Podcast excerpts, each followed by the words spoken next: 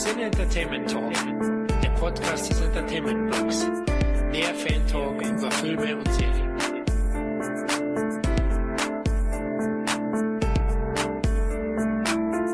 Hallo und herzlich willkommen zu einer weiteren Ausgabe des Cine Entertainment Talk. Heute reisen wir gemeinsam mit unserem überaus geschätzten Podcast vom Bahnhofskino zurück in das deutsche Filmjahr 1977 und werden uns hier anhand von 20 Filmen durch das Jahr hangeln, um euch so einen lockeren Querschnitt zu dem damals gezeigten zu geben und auch einen groben Vergleich zum heutigen Kinoprogramm zu ziehen. Aber bevor wir gleich loslegen, stelle ich euch erstmal die vier Filmreisenden vor. Natürlich beginnen beginnen wir da bei der Vorstellung mit dem Gast. Und ich muss vorweg sagen, dass ich schon etwas aufgeregter bin als sonst, da mit Patrick vom Bahnhofskino einer meiner absoluten Favoriten vor dem Mikros zu Gast ist. Hallo Patrick. Hallo, ich freue mich hier zu sein. Und schade, dass wir nur über 20 Filme sprechen. Das heißt ja, dass äh, die kleinen Französinnen das erste Mal und sowas wie die Semmelknödelbande leider rausfällt, aber auch ganz tolle Filme. Ja, eine Bande müssen wir sterben, ja. Freut mich auch riesig, dass es geklappt hat. Ja. Ja, ich denke zwar die meisten Hörer von uns dürften dich kennen, aber ich würde dich trotzdem bitten, für die Unwissen dich mal ganz kurz vorzustellen. Meine Güte, die meisten Hörer sollten mich kennen. Ich glaube nicht, wenn ich auf unsere, Dau unsere Downloadzahlen sage was anderes. okay. Aber na gut, äh, gemeinsam mit meinem Co-Host Daniel äh, moderiere ich seit 2012 äh, den Podcast Bahnhofskino und wir beschäftigen uns primär mit dem Genrefilm aus den äh, 60er, 70er, 80er und frühen 90er Jahren, also dem Kino unserer Kindheit und Jugend, was wir lieb gewonnen haben und was wir eben auch manchmal weniger lieben und versuchen dann möglichst alles abzudecken von äh, ultrasleasigen äh, Soft bis beinahe Hardcore-Film bis hin zu moderneren Actionfilmen über Horror, Fantasy und Science Fiction. Ab und zu der sporadische Western, aber äh, ein Subgenre, ein Genre, das wir doch etwas vernachlässigt haben und mit dem wir uns etwas intensiver nächstes Jahr beschäftigen möchten. So sieht's aus. Macht Spaß. Bahnhofskino. Gerne mal reinhören. Jede Woche zwei Filme seit 2012. Das sind eine Menge Filme. Also man kann ungefähr, ich glaube mittlerweile so ungefähr 450 Filmrezensionen nachhören, wenn man dann das so möchte. Das solltet ihr auch unbedingt tun. Ich muss auch nochmal sagen, genau, seit fünf Jahren gibt's euch und ja, ihr seid neben Blauschangriff eigentlich einer der Podcasts, die mich auch inspiriert haben und mich zum Podcasten gebracht haben. Also danke nochmal dafür, Jungs, und macht weiter so. Ich bin ganz alleine, aber danke für das, Jungs. Ja, ich wollte Daniel auch noch, dass es ihm weitergibt. Ich geb's weiter. Shoutout. genau. Aber jetzt ist genug geschleimt worden von mir. Der zweite Fan der 70er Jahre ist das CET-Urgestein Dominik. Oh mein Gott, Urgestein. Wenn ich, das heißt, ich bin alt inzwischen. Also hallo. ja gut, du übernimmst ja heute sechste Kontinent, deswegen dachte ich, passt vielleicht gerade rein mit den Dinos. Ach, so. fantastisch. Ja, ja, der viktorianische Dominik nennt man mich ja auch. Hm, fantastisch. ja, wie geht's dir, Dominik? Äh, re relativ bescheiden. Pünktlich zu Weihnachten bahnt sich eine Erkältung an äh, oder auch eine Grippe oder irgendwas ähnliches wie Männerschnupfen. Aber was soll's. Äh, ich hatte kurzfristig tatsächlich erwogen, zu kneifen und äh, meine Stimme heute Abend zu schonen, aber ach, was soll's. Ne? 1977, interessantes Jahr, vielleicht in Amerika noch interessanter als in Deutschland, ähm, aber ansonsten sicherlich eine sehr spannende Angelegenheit und äh, mein Gott, ja, ich habe noch viel nachzuholen aus dem Jahr. Schließlich war es T minus drei Jahre vor meiner Geburt, aber ähm, viele Klassiker dabei und einen Haufen, den man sich auch heute noch anschaut. Und einen, zu dem ich gerade erst ein Booklet geschrieben habe. Also wird spannend, freue mich. Ja, Dito, ja, der dritte 70s Boy ist Christoph. Und da sage ich auch einfach mal Hallihallo in die Runde. Und ja, 70er Jahre, ja, ich weiß noch, in meinem letzten Leben habe ich die sehr genossen und jetzt auch aktuell muss ich sagen, komme ich da definitiv wieder rein. Und ähm, da habe ich auch gemerkt, dass wir eben die 77er Jahre aus deutscher Sicht besprechen, da ich so einen Favoriten hatte, wo ich dachte, oh yeah, den besprechen wir. Oh nee, der lief ein Jahr später an. Aber deswegen, das kommt vielleicht irgendwann nachher. Und jetzt, ja, würde ich sagen, starten wir mit den 77ern. Mhm. Ja, gleich, genau. ja, der vierte, ich habe mich noch gar nicht vorgestellt, liebe Hörer. Ich weiß nicht, wer du mich kennt. Ja, äh, ich bin's, der Florian. Hallo. Wer spricht da? Aus der Leitung Fremder. Genau, perfekt. Ja, warum 1977? Ja, zum einen 30-jähriges Jubiläum. Wir nehmen ja hier noch 2017 auf, deswegen haben wir uns gedacht 1977 und der zweite Punkt ist auch noch, das Bahnhofskino hat ja von 78 bis wann, Patrick, habt ihr schon Jahre besprochen, Filmjahre? Oh, ich glaube 79 bis, ich glaube bei den 2000 haben wir Schluss gemacht und ich korrigiere dich nicht nur ungern, aber es ist das 40-jährige Jubiläum. Ich würde mich auch gern jünger machen, als ich bin, ja. aber 30 Jahre sind es nicht. Wir sind alt. Wir sind aber, alt, aber hey, Flor Florian, ich sag mal Mathe 5, High Five. ich bin ja selber ein später 70er Jahrgang und dachte gerade, hm, so alt bist du ja noch gar nicht, aber nee, das sind leider, sind leider schon 40 Jahre her. Bin ich wirklich der Jüngste heute? Also das Urgestein ist der Jüngste? Das ist ja toll. Wie alt bist du denn? Äh, Im Jahrgang 80. Ach so, ja, Jahrgang 85. Hallihallo, hier ist der kleine Christoph. Ach, geh doch nach Hause. Oh. ja, ja, er hat er dir Lolli gestohlen. Genau, aber zum einen eben das Jubiläum, das 40. und das andere ist eben, das Bahnhofskino hat 77 noch nicht besprochen, da haben wir gedacht, das ist doch bestimmt spannend für den Patrick. Mhm. Wobei wir so ein bisschen überlegen müssen, gell? Wegen den Titeln. Wegen der Titel sicher. Wir sind ja, ja, ich gebe zu, dass das 77 nicht das Jahr ist, was mich sofort ansprang, wenn ich jetzt so auf die Top 20 Kinocharts ges geschaut habe und mir dabei gesagt habe, ja, das sind so meine Filme. Bei noch maligem Hinsehen fällt einem doch auf, dass sehr, sehr vieles lief, was sehr schön war und über einiges davon sprechen wir auch heute Abend. Wenn man sich denn wirklich nur die nackten Zahlen anguckt und da mal so die Top 10, Top 20 der äh, Kinohitlisten abklappert, muss man schon sagen, äh, leichter bis mittel starker Zahnschmerz, dann tut man, glaube ich, wohl daran, einiges auch äh, links liegen zu lassen.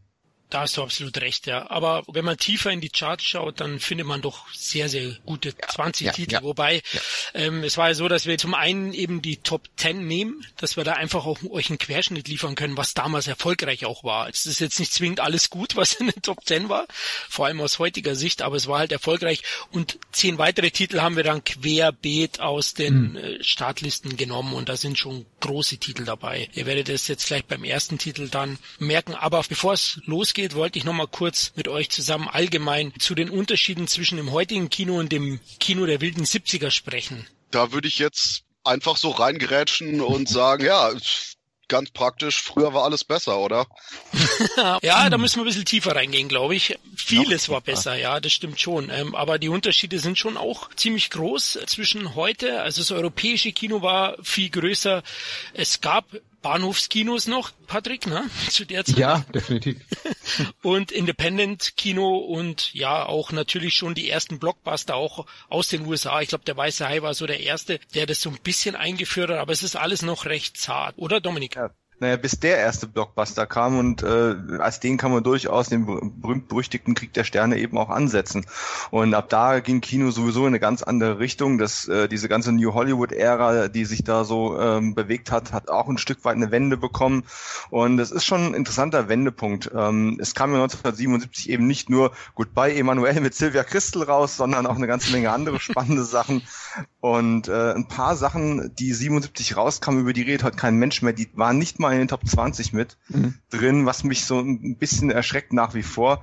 Ähm, vielleicht machen wir nachher noch ein paar Shoutouts zu äh, vergessenen kleinen Perlen, die man mal wieder erwähnen sollte. Aber ich sag mal so, wenn ich in die Charts von vor drei, vier Jahren reingehe, äh, was wir hier so geschaut haben, oder auch meinetwegen vor zehn Jahren, natürlich sind da auch Filme dabei, zu denen ich einen persönlichen Bezug habe und die man heute immer noch gucken kann und die vielleicht in weiteren zehn Jahren auch immer noch gesehen werden.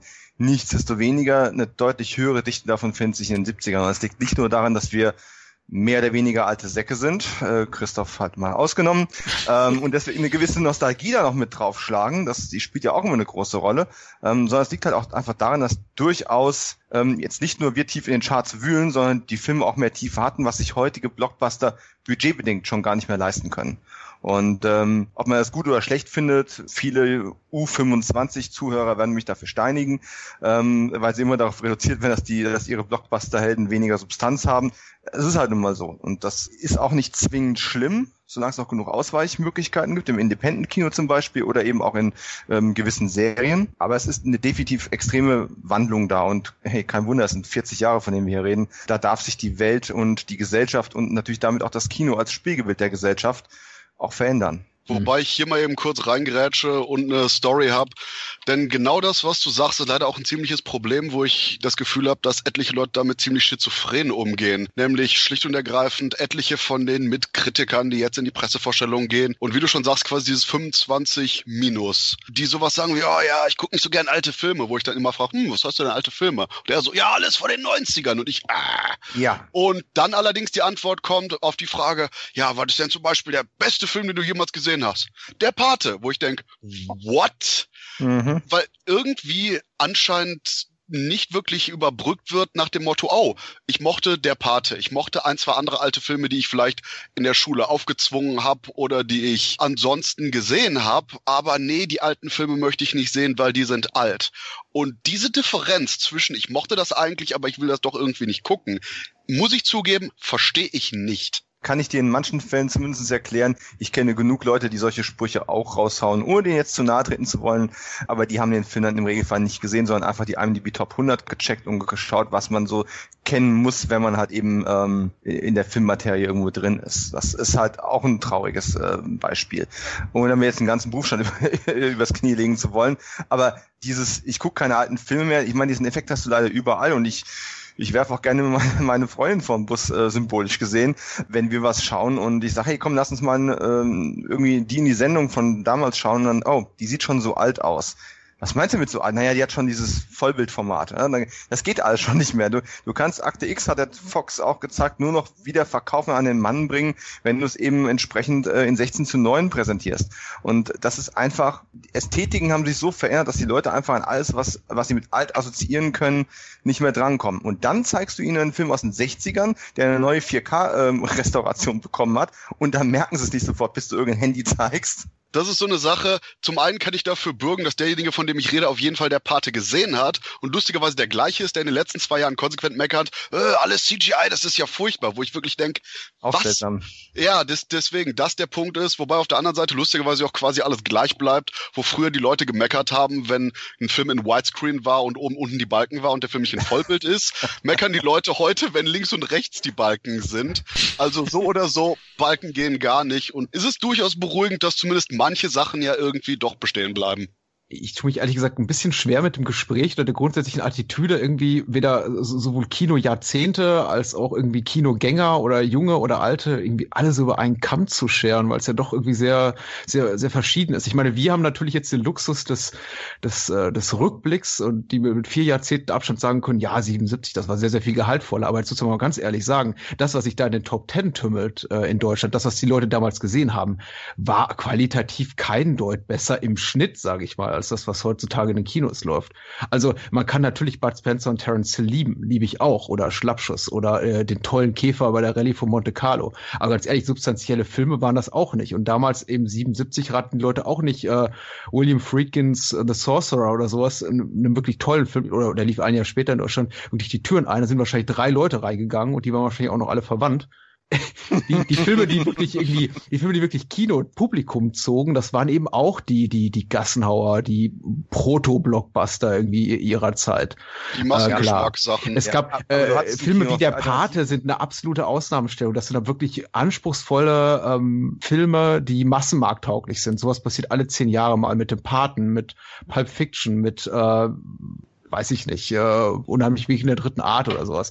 Sowas in der Kategorie. Aber das ist ja jetzt auch wirklich die absolute Ausnahme. Und ähm, ja, ich tue mich ein bisschen schwer damit, mit irgendwie dem alles über einen Kamm scheren. Zwei, meine zwei liebsten Filmmenschen, die zum Beispiel nur über alte Filme reden, zum Beispiel gnadenlos alle DEFA-Western durchwursteten, die Max und Christian von der Wiederaufführung, ein sehr, sehr empfehlenswerter Podcast. Ich glaube, die haben beide noch nicht mal die 30 geknackt. Und die reden über Filme, die überhaupt keine Lobby haben mehr heutzutage, wo, wo ich wirklich meinen Hut ziehen muss und sagen muss, meine Güte, also mit 28 oder wie alt auch immer die beiden sind, hätte ich echt Besseres zu tun, als über irgendwie alte DEFA-Western zu reden. Aber Wobei, so. ich würde jetzt nicht die Leute über einen Kamm scheren, ich würde die Attitüden über einen Kamm scheren. Und genau wie du sagtest, dass damals quasi auch das massentaugliche Publikum genauso sehr gezogen hat wie heute und eben nicht die Qualität hatte von Meisterwerken, ist es aber auch wahrscheinlich genau das gleiche, dass mich damals die Attitüde gestört hätte wie heute, dass man einfach dieses kategorisch ablehnt, weil es hm. alt ist. Das ist der einzige große Punkt, den ich da rausziehe und der wahrscheinlich damals ebenso war durch die verschiedenen Sachen, die sich in der Filmsprache verändert haben. Nur jetzt wahrscheinlich auch aus meiner Sicht einfach nur wegen junges Gemüse und Co. nur noch mehr auffallen durch eben die ganzen extremeren Sachen, weil du hast entweder riesenteure Filme, die ultra hochglanzig aussehen oder eben in Anführungszeichen alte Filme. Und im Gegensatz zu den aktuellen Sachen wirken selbst teilweise die Werke aus den 90ern schon fremd vom ja. Ansehen mhm. her. Ja, und absolut. dahingehend ist ja eben das von den Jahrzehnten davor umso fremder und es ist halt einfach nur dieses kategorische Ablehnen. Ich habe kein Problem damit, wenn man jemand sagt, ich mag die nicht, weil sie alt sind. Sage ich, ja, okay. Der Punkt ist nur, ich will sie gar nicht erst angucken, weil sie alt sind, ist immer das, wo ich sage, äh. Man, man, man, wird ja auch, man wird ja auch von vielen Medien einfach systematisch entwöhnt. Ich bin absolut das absolute Gegenteil von einem Verschwörungstheoretiker. Also ich möchte jetzt keine wilden, äh, mhm. aber irgendwie Thesen aufstellen, aber diese kleine Spinnerei sei mir vergönnt, ohne sie jetzt irgendwie empirisch belegen zu können durch irgendwelche Studien. Aber ich habe schon das Gefühl, dass eben eine, auch medial, sei es durch das Fernsehen, aber auch eben durch Streaming-Anbieter, einfach eine systematische irgendwie Entwöhnung von einer Art von Kino stattfindet, die irgendwie, weiß nicht, mutmaßlich den heutigen, heutigen Zeitgeschmack nicht mehr trifft. Äh, bei Netflix Netflix findet sich zu 95 Prozent Filme, die nach 2000 erschienen sind.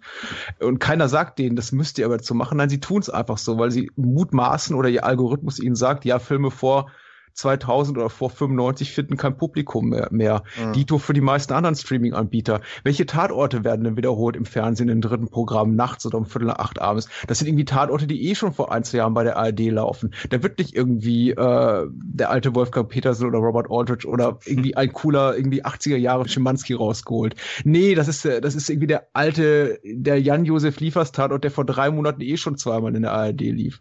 Es findet einfach so altes Fernsehen findet kaum statt. Klar, irgendwo irgendwo bei ZDF Neo läuft doch um 17.30 Uhr äh, Schwarzwaldklinik. Aber abgesehen davon, es verschwindet einfach auch. Diese Sehkultur wird einfach nur systematisch nicht unbedingt zerstört. Ja, obwohl doch die Art und Weise des Herangehens und die, dass eben das Ganze im Alltag vorkommt, wird dadurch definitiv systematisch zerstört. Wobei ich da mich auch, wie du schon sagst, frage, ob das Ganze eben nicht eher so eine Art blöd gelaufener Kapitalismus ist, weil eben die Leute zu viel Angst haben, auch nur einen Ansatz von Geld zu verlieren, indem sie irgendwas Neues versuchen, indem sie Altes zeigen.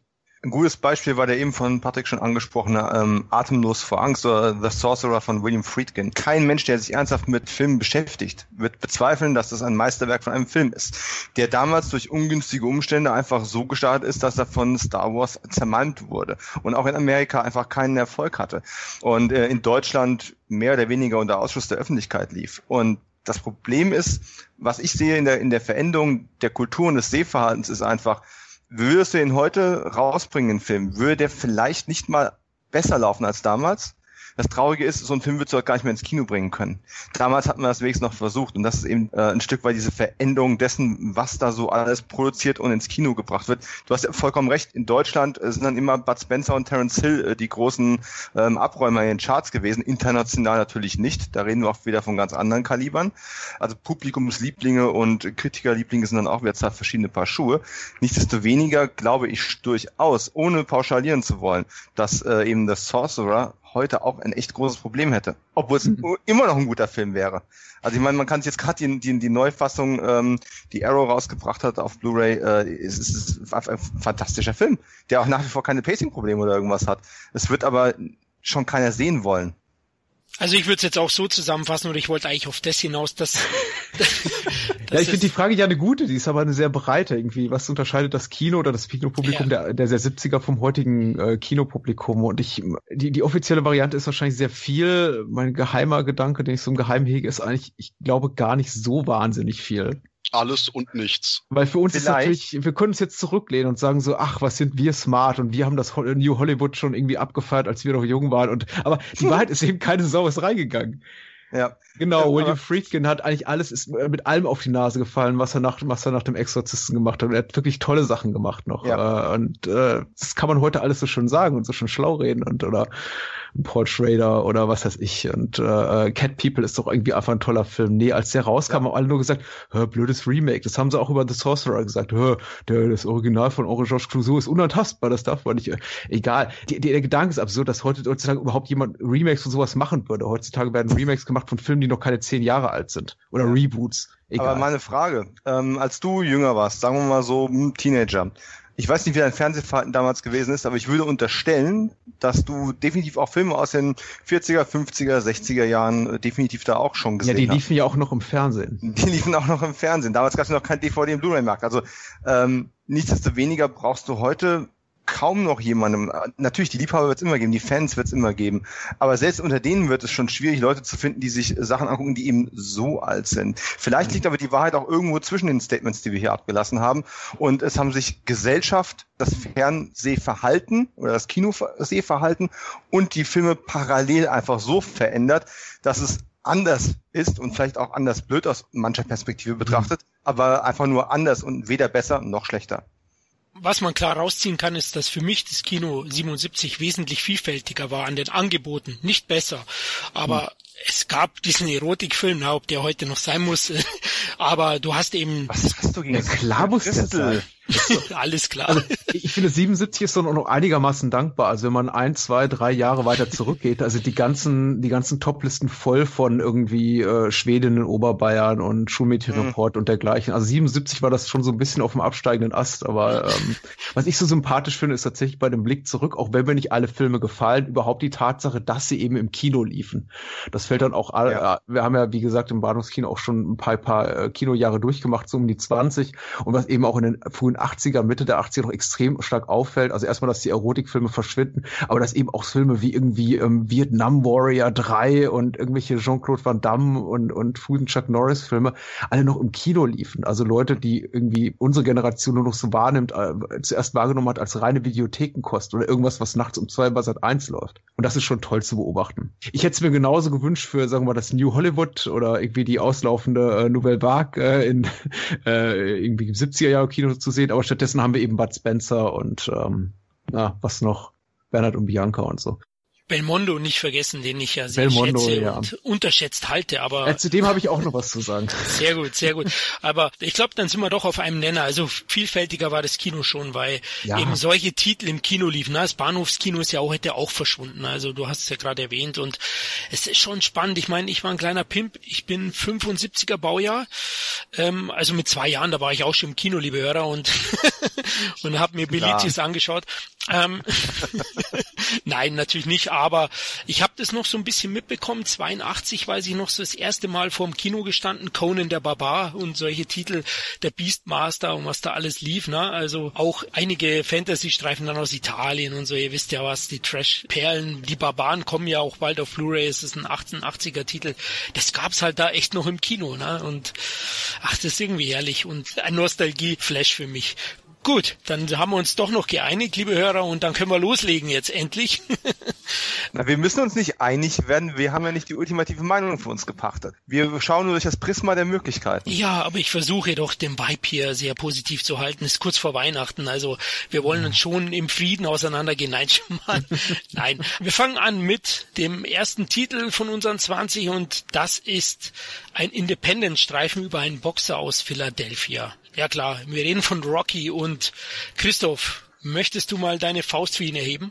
Absolut. Rocky ist auch eins von den Werken, wo ich, bevor ich den gesehen habe, also ja, das ist so ein Film über so einen Boxer, wo ich dachte, hm, hört sich spannend an.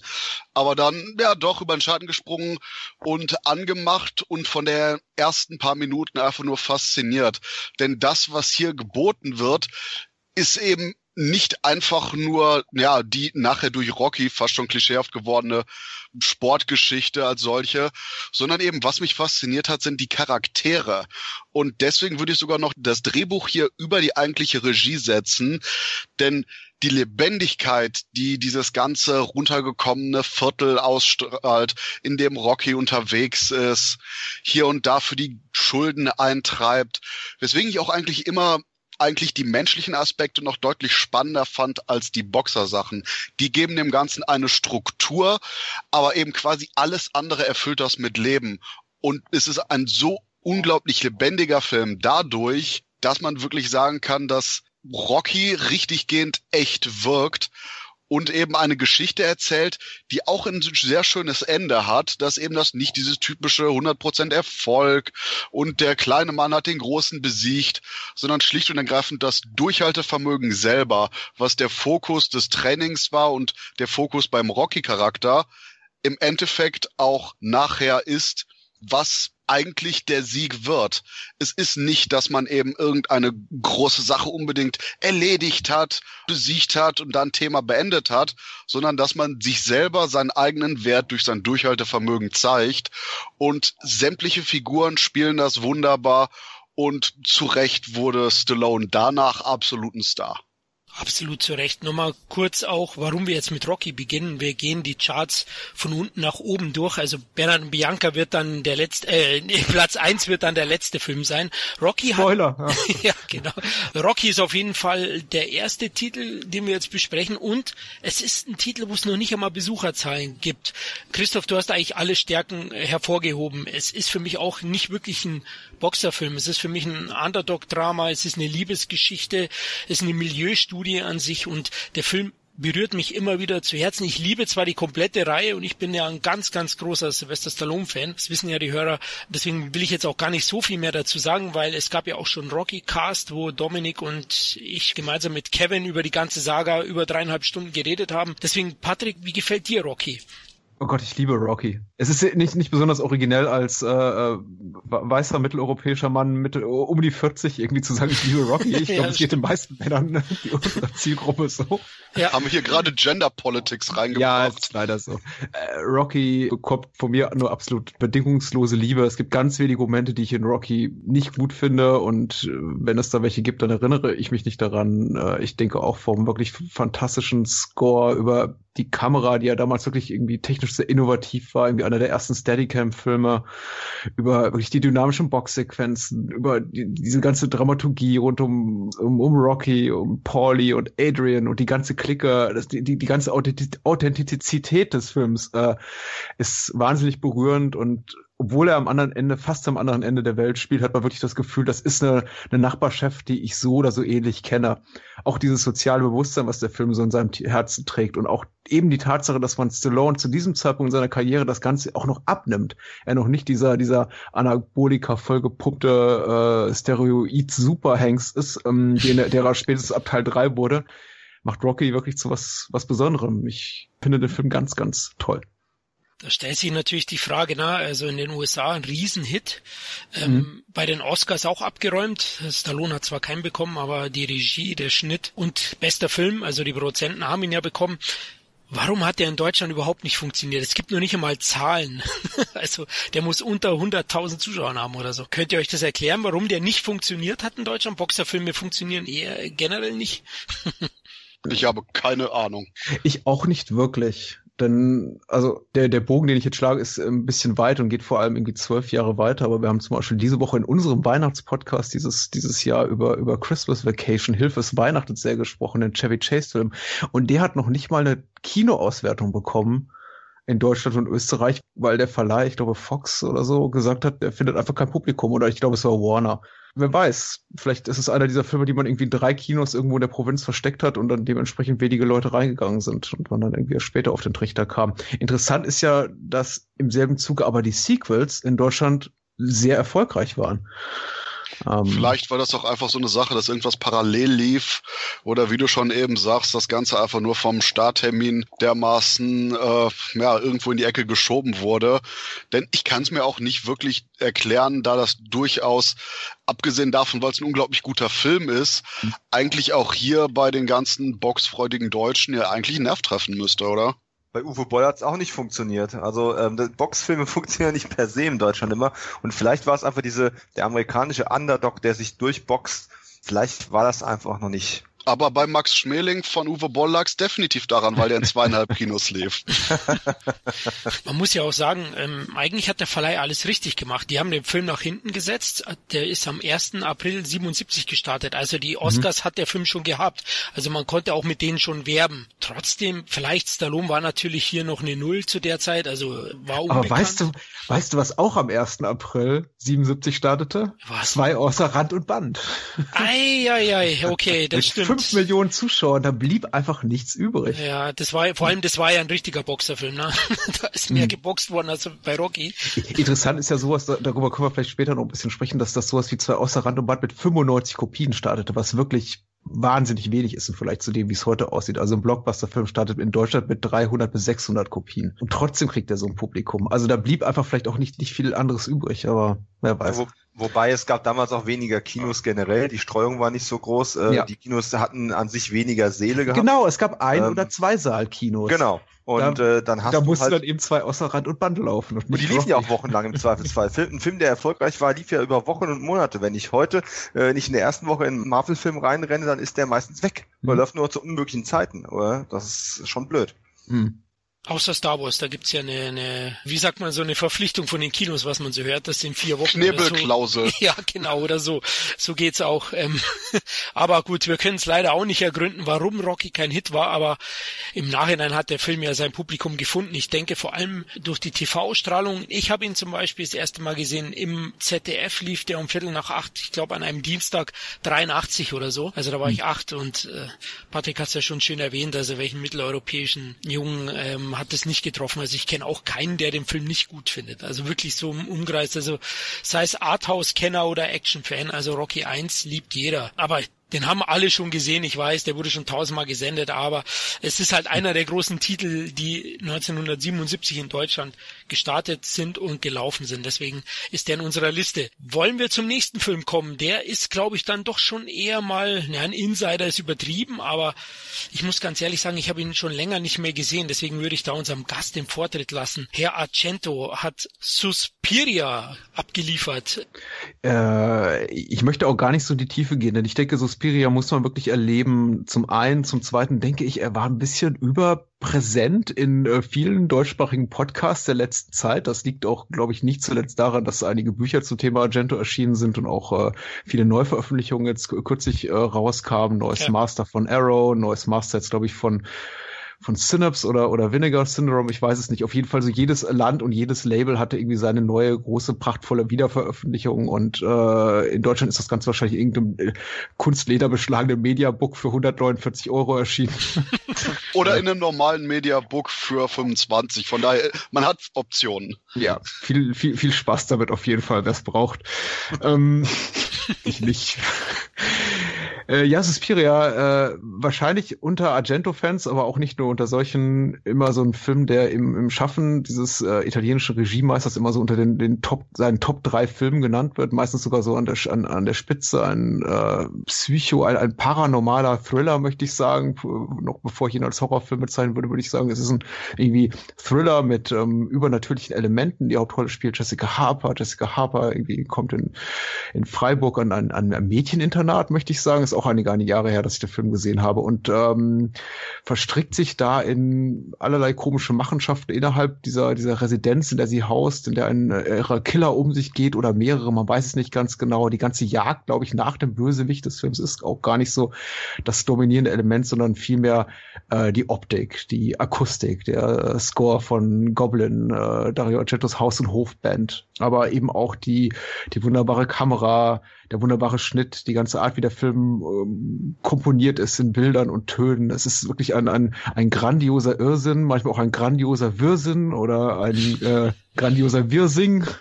Es ist äh, auch ganz schön bekloppt und glaube ich ein Film, der sich nicht unbedingt als Dario Argento Einstiegsdroge eignet, da er schon sehr eigen ist, auch irgendwie nicht dem so normalen äh, normalen narrativen Konstrukten oder Regeln gehorcht, wie wir es vielleicht irgendwie gewohnt sind von Thrillern dieser Zeit. Also es geht wirklich nicht von A über B nach C, sondern der Film springt auch mal gerne nach hinten und vorne und am Ende weiß man gar nicht mehr, worum, weiß man gar nicht mehr so richtig, worum es eigentlich geht. Also ein Film definitiv, der, der mehr von seiner Atmosphäre lebt, als davon einen wirklich wasserdichten, spannungsgeladenen Plot zu erzählen. Also wer da gerne Nüsse pickt, äh, da, da nitpickt und sagt, hier, da habe ich doch jede Menge Löcher im Plot gefunden, äh, der wird daran seine helle Freude haben. Ich mag den Film sehr gerne. Er ist auf jeden Fall richtig toll. Ich würde ihn persönlich gar nicht so weit nach vorne stellen in meiner persönlichen Dario Argento Bestenliste vielleicht irgendwo auf Platz drei oder vier. Da gibt's noch zwei, drei Filme von ihm, die ich lieber mag.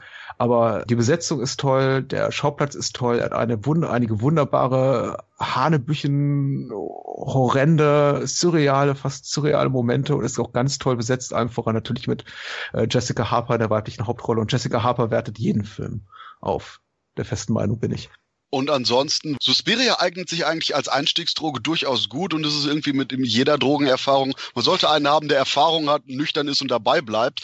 Denn der Punkt ist schlicht und ergreifend, dass Suspiria wahrscheinlich mit der naja, unverschnittenste Dario Argento ist. Quasi dermaßen pure Essence eben sowohl vom Stil und von der, wie du es auch schon kurz angesprochen hast, von dem Irrsinn. Denn ich unterschreibe jetzt einfach mal alles, was Patrick gerade meinte gebe aber dazu, dass Suspiria eben durch die traumartige Atmosphäre und dadurch, dass Argento das ganze Drehbuch für, ich glaube, zehn bis elfjährige Mädchenschule geschrieben hat. Mhm. Gerade dadurch, dass mit jungen Frauen zu besetzen unglaublich viele Szenen regelrecht spastisch wirken. Ja, ich glaube, es ist eine Tanzschule, ja, aber es ja, wird viel das, deswegen, in dem Film. Das sollte eigentlich eben eine Kindertanzschule sein und der Produzent sagte dann, mhm. oh mein Gott, mit diesen Szenen bist du denn mhm. irre? Und dann wurden die eben älter, aber quasi die Manierismen wurden übernommen, was weiter zu dieser traumähnlichen, wirren und wahrscheinlich sogar unfreiwillig lustigen Atmosphäre manchmal dazu beiträgt. Aber gerade dadurch hat Suspiria eigentlich bei jeder Sequenz etwas, das in Erinnerung bleibt. Nicht nur die eigentliche psychedelische Farbdramaturgie, die irgendwie aussieht, als hätte Mario Bava selber sich einen Liter LSD ins Auge gespritzt, sondern eben auch der Inhalt selber, der so viele zitierwürdige Szenen oder auch schlicht und ergreifend eben merkwürdige Momente hat, mhm. die dadurch eben im Kopf bleiben. Und ob das jetzt die allererste oder die allerletzte Szene ist, deswegen würde ich auch sagen, dass Suspiria dermaßen gut bei Italo-vielen Cineasten ankommt, weil eben alles an dem Film im Kopf bleibt, selbst wenn man ihn gerade zum ersten Mal gesehen hat. Und dadurch eben, wenn man so eine hohe Dosis Argento hat, danach definitiv mehr will. Hm. Wie geht's dir, Dominik, mit dem Auftakt der Mütter-Trilogie, na, Argentos? Hm, ich muss dazu sagen, das ist tatsächlich einer der Filme des Meisterregisseurs, die ich bis jetzt noch nicht gesehen habe. Ich habe seit ähm, einiger Zeit jetzt eine ähm, DVD-Edition hier schon stehen und ich tänzle immer mal so da rundherum und denke dann immer, immer ah, irgendwie, wenn wir schon bei der Drogenvergleichsbasis bleiben wollen, ich traue mich nicht so an Drogen ran. Also ich weiß es nicht so ganz genau. Und ich äh, bin auch ein bisschen gezeichnet von äh, dann doch einigen Argento-Filmen der späteren äh, Schaffensperiode ich werde mir das in irgendeiner ruhigen Minute nochmal zu Gemüte führen äh, müssen, aber bis dato keine Meinung, weil nicht gesehen, möchte ich nicht beurteilen.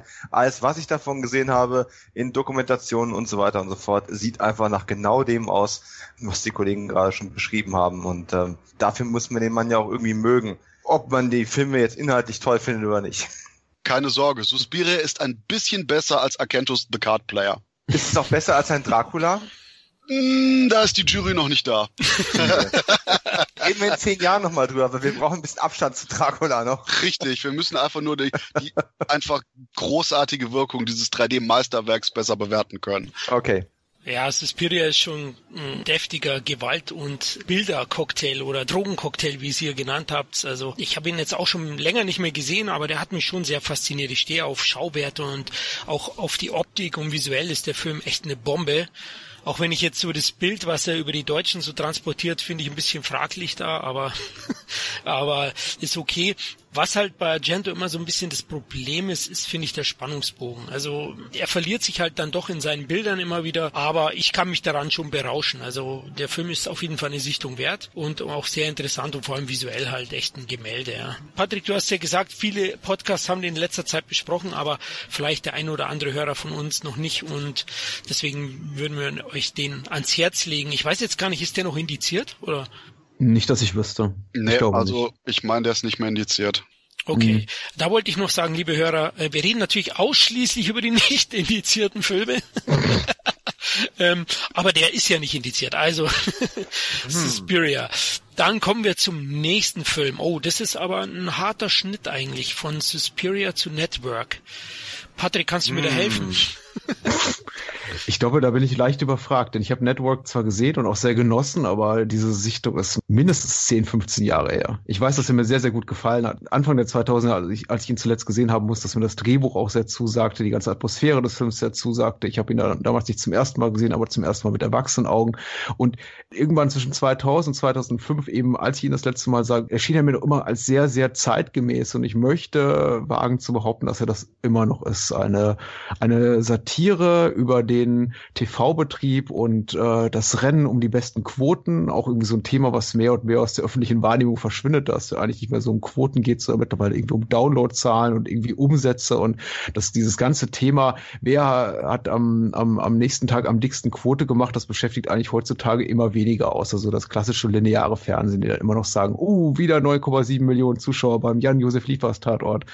Aber eben vor 10, 15 Jahren und vor allem 1977 bzw. 76, als der Film in den USA rauskam, eben immer noch ein Riesenthema und der Film thematisiert das eben auf sehr kontroverse Art und Weise, handelt von einem Fernsehmoderator, der unfreiwillig sehr weit dafür geht, äh, starke Quoten hm. zu erzielen und dann an dem äh, Phänomen, das er selber geschaffen hat, zerbricht. Und mehr möchte ich dann eben auch gar nicht spoilern. Der Film ist hervorragend gesetzt, wie gesagt, von Paddy Chayefsky äh, äh, geschrieben. Sollte man mal äh, sich äh, googeln, ein äh, Drehbuchautor, der sehr viele weitere tolle Bühnenstücke und Filme auch geschrieben hat.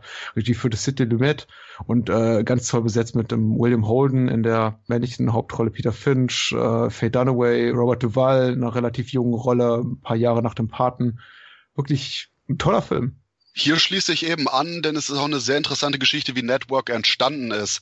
Denn 1974 gab es einen absoluten Skandalfall, weil nämlich eine ja, News-Anchor-Frau ähm, schlicht und ergreifend eines Tages vom Live-TV stand und meinte, also, äh, wir bringen euch irgendwie immer die neuesten Gewaltnachrichten und deswegen, ich glaube sowas nach dem Motto, und deswegen schaut euch an, was jetzt passiert und schießt sich in den Kopf.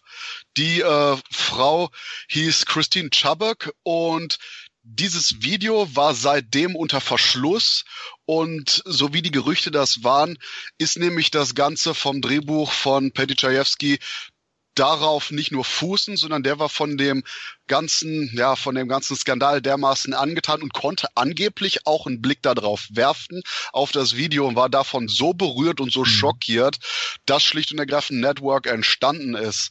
Und wie Patrick das schon meinte, das eigentlich erschreckendste an Network schlicht und ergreifend ist, dass der Film kontinuierlich aktueller wird, da er eben anspricht diese Sensationsgeilheit, mit denen viele ja, von Boulevardmagazinen oder eben jede neue Nachrichtenshow, die diesen richtig großen Aufmacher haben will, irgendwie mehr auf Überschriften setzt als auf irgendwelche Artikel und quasi einfach nur in großen Lettern irgendwelche furchtbaren Sachen rausposaunen will.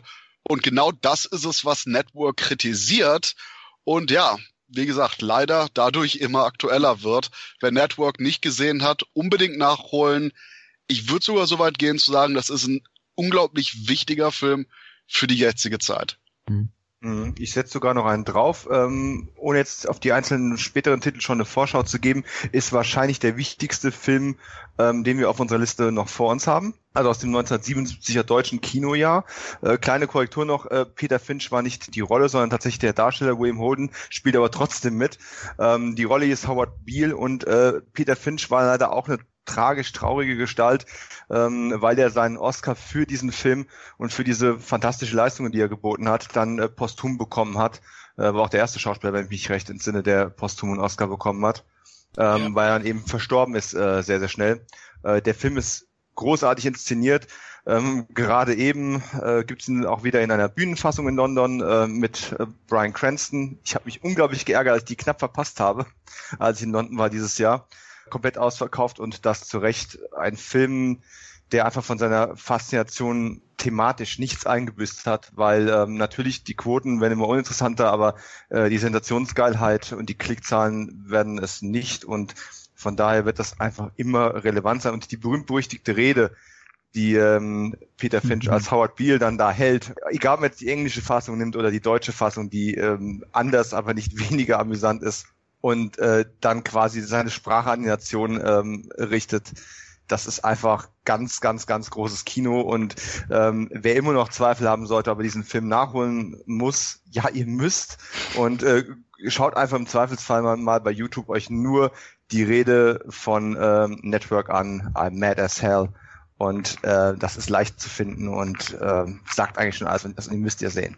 Ja, da kann ich eigentlich gar nichts mehr hinzufügen, weil der Film ist einfach ein Meisterwerk. Ja. Also ich kann euch da nur zustimmen. Klar, es ist großes Schauspielkino. Es war ja auch der Film neben Rocky, der die großen Oscars abgeräumt hat. Er hat von vier Oscars bekommen. Drei davon waren Darsteller-Oscars. Also Dominik, du hast ja erwähnt, Peter Finch posthum.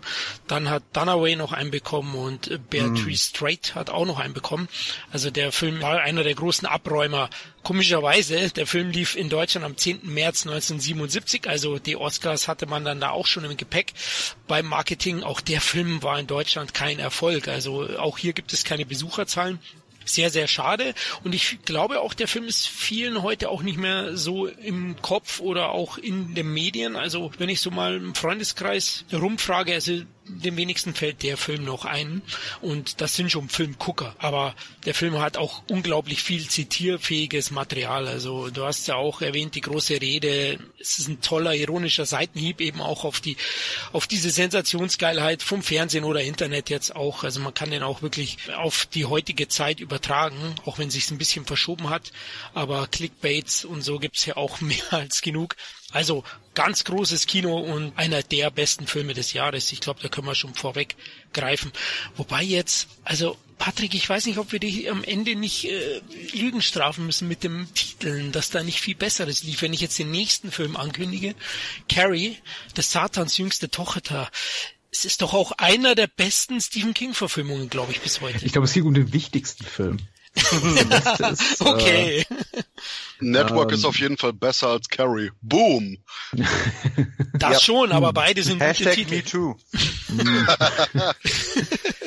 Es ist ja, also ich würde mal sagen, inszenatorisch ist Carrie Network um einiges überlegen, ist meine persönliche Meinung natürlich einfach, weil, weil, weil er technisch sehr viel raffinierter ist. Uh, Network mhm. lebt äh, primär von seinen wirklich brillanten Darstellern und seinem grandiosen Drehbuch, das irgendwie nicht wirklich mit Carrie konkurrieren will oder auch kann, da die Filme thematisch unterschiedlicher nicht sein könnten. Aber was so die, die, die inszenatorische Raffinesse äh, betrifft, ist äh, Carrie natürlich ganz, ganz, ganz weit vorne. Nicht nur im Jahr 1977, sondern generell im 70er Jahre Kino oder Kino überhaupt. Das ist wirklich so äh, Brian De Palma für mich auf der Höhe seiner Kunst, genau in diesem Sweet Spot seiner Karriere zwischen äh, Anfang der 70er und Anfang der 80er, wo er wirklich nur einen Hammerfilm nach dem anderen hinlegte. Komisch komischerweise so in diesem ganzen Spektrum zwischen, also in, in dem er eben auch The Fury machte und Dress to Kill und äh, viele andere tolle Sachen.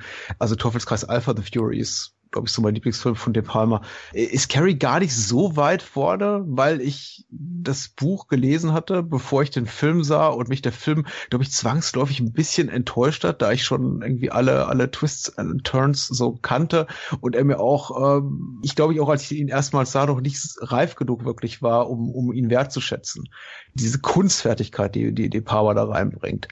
Diese, seine eigene Handschrift auch in der Art und Weise, wie er nochmal irgendwie den, den Plot adaptiert für seine Zwecke. Dieses ganze Traumhafte, was eben sich auch schon so durch, Suspiria zieht, oder Suspiria zieht, äh, was äh, zum Beispiel auch Carrie hat, gerade in den, den frühen und Spätmomenten des Films. Man denke da nur an diese Öffnungsszene, in dem die Kamera da so quasi äh, schwebt durch diese Umkleidekabinen und äh, Carrie ihre erste Monatsblutung hat. Und ich habe das Ganze eben gesehen als als 14, 15-Jähriger, hatte das Buch voll gelesen als als 12-Jähriger und das war einfach nicht eine Welt, mit der ich wahnsinnig viel anfangen konnte. Ich mochte das Buch für seine Horrormomente und habe mir dann irgendwie so den Rest weggedacht, der sich eben so um die um die um die Entwicklung des weiblichen Körpers dreht.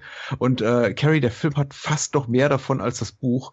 Und deswegen habe ich äh, irgendwie, nachdem ich den Film erstmals sah, gedacht, na, ja, hm, ist schon irgendwie gruselig, aber ja, irgendwie die Menschen darin sind mir alle so ein bisschen suspekt und eklig. Und der Film ist ja leider auch voll von Menschen, die komplett unsympathisch sind. Und so viel Mitgefühl man für Carrie äh, haben will, so wenig Mitgefühl hat man es dann am Ende des Films, da ja irgendwie alle ihre, ihre komplette Schule um ja 100 Köpfe kürzer machte, irgendwie das gesamte Lehrerkollegiums und am Ende der Film wirklich keine einzige Figur wirklich zu bieten hat, mit der man so richtig mitfühlen kann oder mitfiebern kann, sondern so einen Protagonisten, sowas wie einen klassischen Helden. Alles schon schwierig. Ich glaube, ich, ich gewöhne mich mehr und mehr an Carrie. Ich mag ihn mehr und mehr.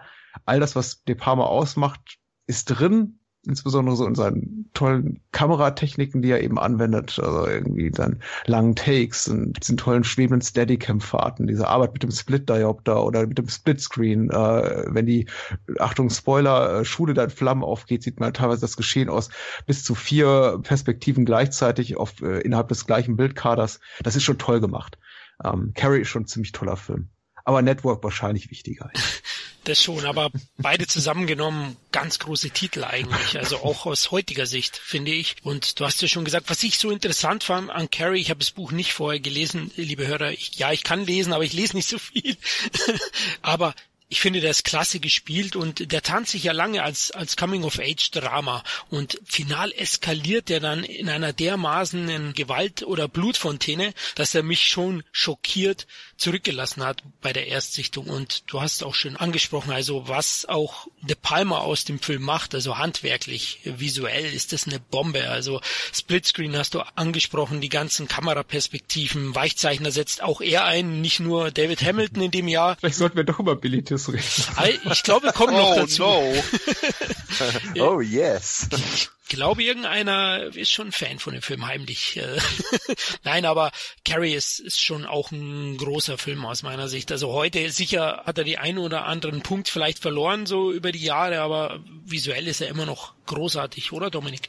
Ja, wenn wir die beiden schon vergleichen wollen, was tatsächlich nicht sehr viel Sinn macht, dann muss man vielleicht sagen, dass ich tatsächlich auch die, ähm, die technische Finesse von Brian De Palma ähm, besser finde als äh, Sidney Lumet. Aber Lumet ist deswegen kein schlechter Regisseur. Die sind beide nur so unterschiedlich wie Tag und Nacht.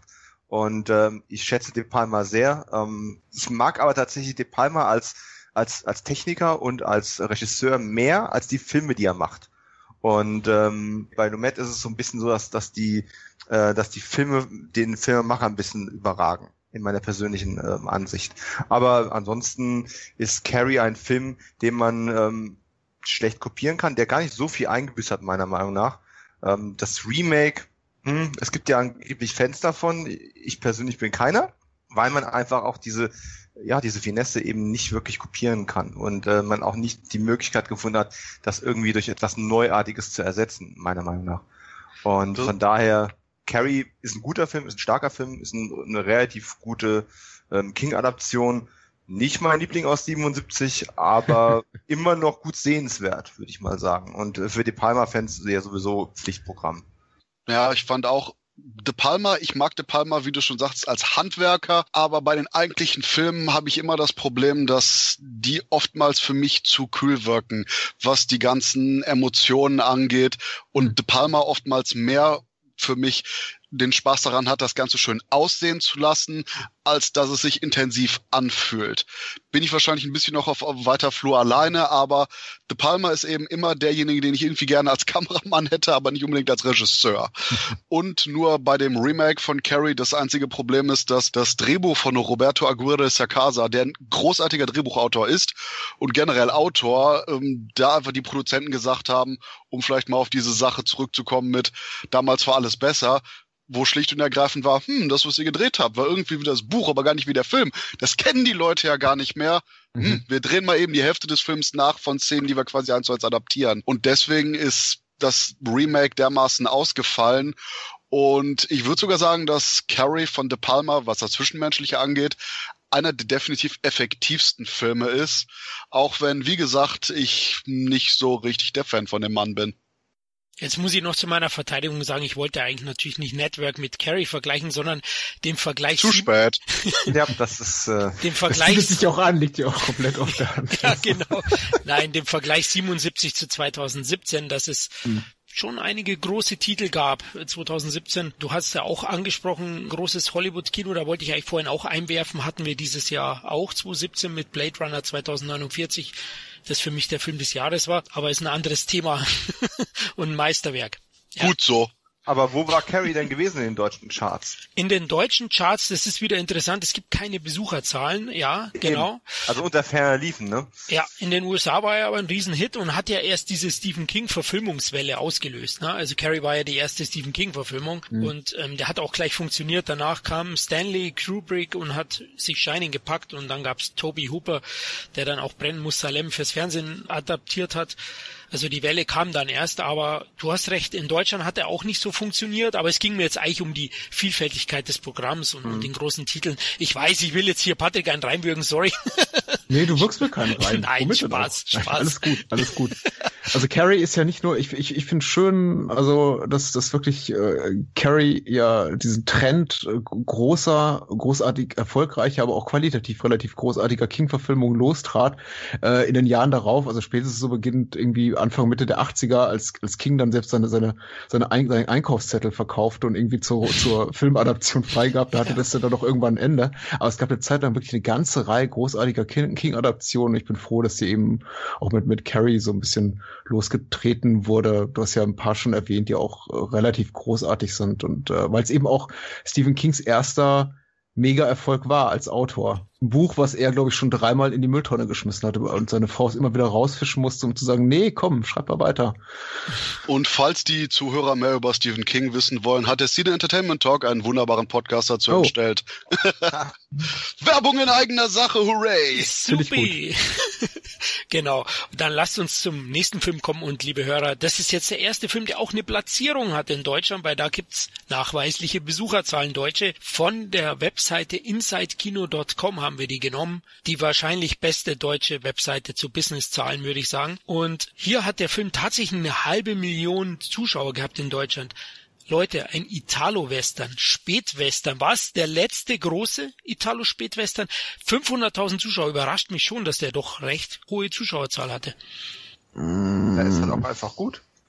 Also reicht äh, das schon? Das, nein, das, das reicht als Argument natürlich absolut nicht, wenn nur gute Filme Erfolg haben würden. Das ähm, ja ist wieder, ein ganz, ist wieder ein ganz anderes Thema.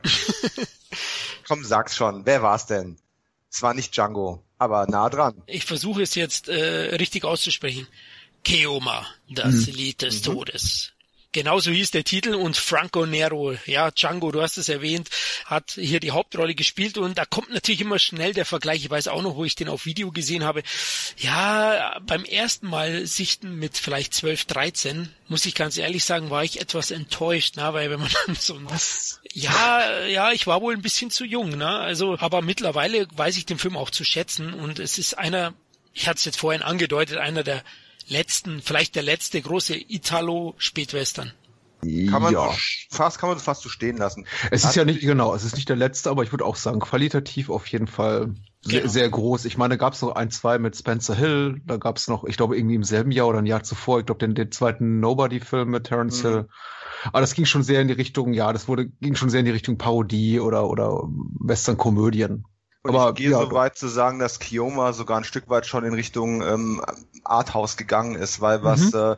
äh, Enzo Castellari da abgezogen hat, äh, ist mit dem Standard ähm, Italo-Western, den man so mit, äh, ich sag mal, dem Django 17 ähm, noch irgendwo gehabt hat, kaum zu vergleichen, weil was da an Bildästhetik und ich mhm. rede jetzt hier nicht nur von der extensiven ähm, Slow-Motion-Verwendung äh, dahinter steckt und äh, an, an Symbolik, das ist einfach, äh, sucht seinesgleichen, nicht nur in diesem Subgenre, sondern generell auch in dem Kino der damaligen Zeit. Ich würde noch ein Stück weit so weit gehen, dass äh, da auch ein Stück Inspiration von Peckinpah auch mit drin steckt.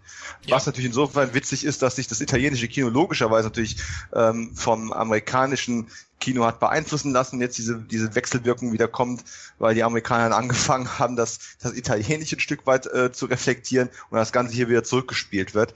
Klingt komplizierter als es ist, aber wer ex-Django Franco Nero mit einer experimentellen Walking Dead würdigen Friese sehen möchte, und äh, das Ganze untermalt von, von einem Hammer-Soundtrack. Der muss einfach Kioma sehen und ich warte immer noch darauf, dass davon ein ganz glorioser Blu-ray Neuabtastungs-Release kommt, der uns allen Freudentränen in die Augen treibt, weil ähm, der Film es einfach verdient hat und ich glaube tatsächlich, abseits von äh, Filmliebhabern, äh, Podcast-Betreibern und ähnlichem, ist der in der Öffentlichkeit halt einfach gar nicht bekannt genug.